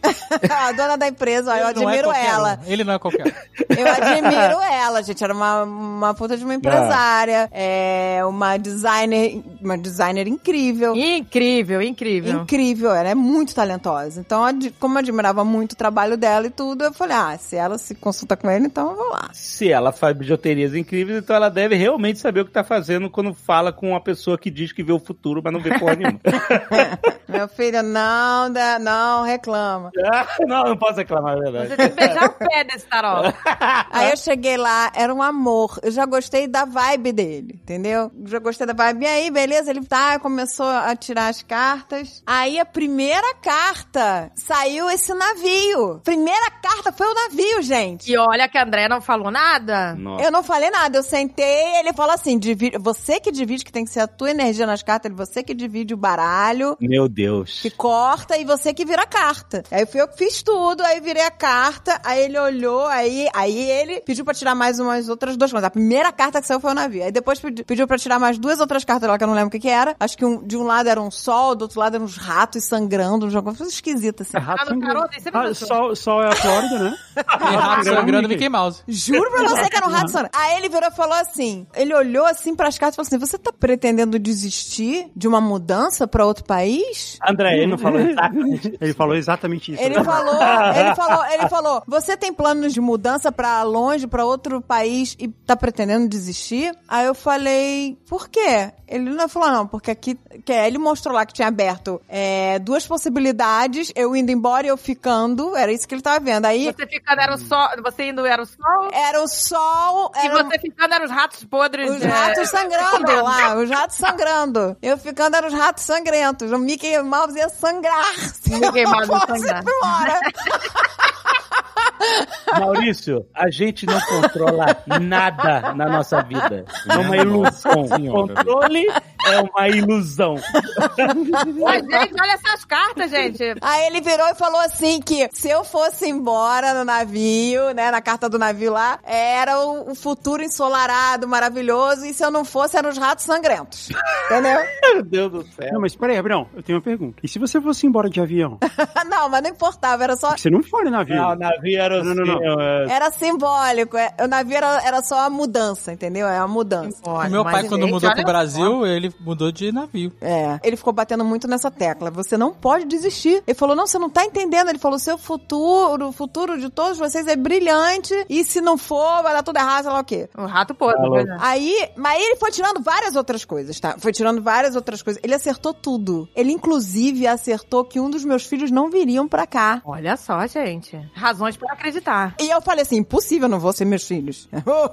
claro que não existe isso. Ainda fiquei, ainda debochei. Falei, não, então não vai rolar. Se um dos meus filhos não for, eu não vou. Aí falou, não, um do- ele falou, um dos seus filhos não vai. Aí eu falei, isso é impossível, gente, impossível. Já, olha, eu não tô brincando. Meses, pouquíssimo tempo antes da gente vir, o Alan começou a namorar, se apaixonou, mudou pra São Paulo, porque tava apaixonado e pá, casou e não veio. Você vê, gente. Casou e não veio, meu filho mais velho. Olha, razões para acreditarem, olha aí. Foi pra São Paulo, conheceu a minha nora, Amélia, se apaixonou, foi morar com ela em São Paulo e não veio pra cá, não quis. Casou, casou e foi. Tá vendo como explica isso? Não, eu, eu, O cara não sabia nada da vida dela. Não sabia. E o, e o Alan nem sabia disso, que eu nem contei essas coisas pra ele, que eu não queria contar que um dos meus filhos não ia, não ia que eu não sou maluca, né, de contar. né? Eu não falei nada. Mas quando o Alan falou que não ia, que ia ficar, que ele queria casar com a Amélia, que não sei o quê, eu fiquei em choque. Eu falei, meu Deus, o cara acertou tudo. O cara era bom, gente. Quando você vai imigrar, você tem que ter um bom escritório de advocacia e, um, bom tarólogo. Ai, que delícia! Olha isso aí, pessoal! Procura o seu tarólogo mais, mais perto. Eu esqueci o nome do tarólogo, tá? Porque ele não era o meu tarólogo, meu tarólogo. Meu ele, tarólogo. É, né? Ele era um, foi um cara que passou, que cruzou meu caminho assim do nada, só pra eu não desistir de vir pra cá, não desistir desse sonho, gente. Ele era maravilhoso, ele era todo perfeito, tá? Ele era drag queen. À noite ele, ele faz shows em São Paulo de, de, de uma drag queen velha. Que legal. Ele falou que é uma drag queen idosa, não é uma drag queen novinha. Ele é novo, lindíssimo. tá? Ele é lindíssimo. E aí ele falou que ele era drag, eu amo drag queen, gente, vocês não estão entendendo. Quando ele falou que ele era drag, eu falei, não acredito, cara, no seu show, adoro drag, meu sonho é sair fantasiada da drag do- dos patins numa, parada gay, não sei o quê. Ele falou, "É, amiga, pelo amor de Deus, você tem que ir no meu show. Aí ele falou que ele era, ele, a, a drag dele era uma drag mais velha, bem mais, bem mais velha que ele, mais grisalha e tudo, assim.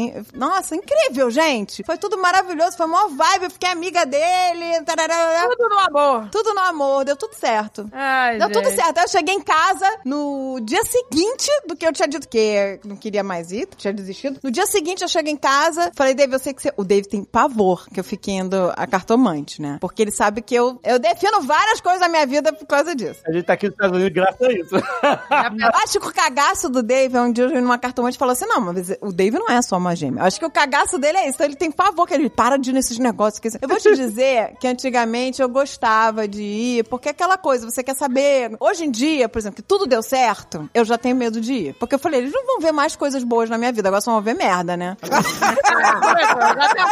Tudo boa, né? deu certo, agora só vai começar a ver merda, né? Eu falei, melhor não ir mais. Eu tenho, hoje em dia eu tenho medo. Falei, poxa, deu tudo certo, tá tudo amor. Falei, hoje em dia eu já não quero ir. Porque vai dizer, ah, tá vendo aqui uma doença, sabe, qualquer merda dessa, sabe? Morte, essas coisas. É, pois é, melhor não saber. É. Aí hoje em dia eu já tenho medo de ir, porque eu falei, agora que tá tudo certo, eu vou querer saber de quê? Então eu não quero mais saber de nada. Então eu deixo agora a vida me levar.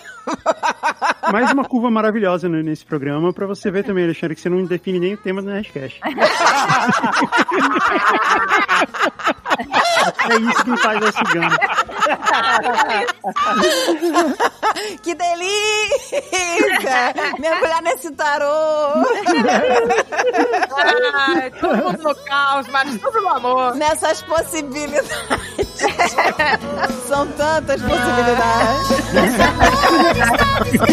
Nas estrelas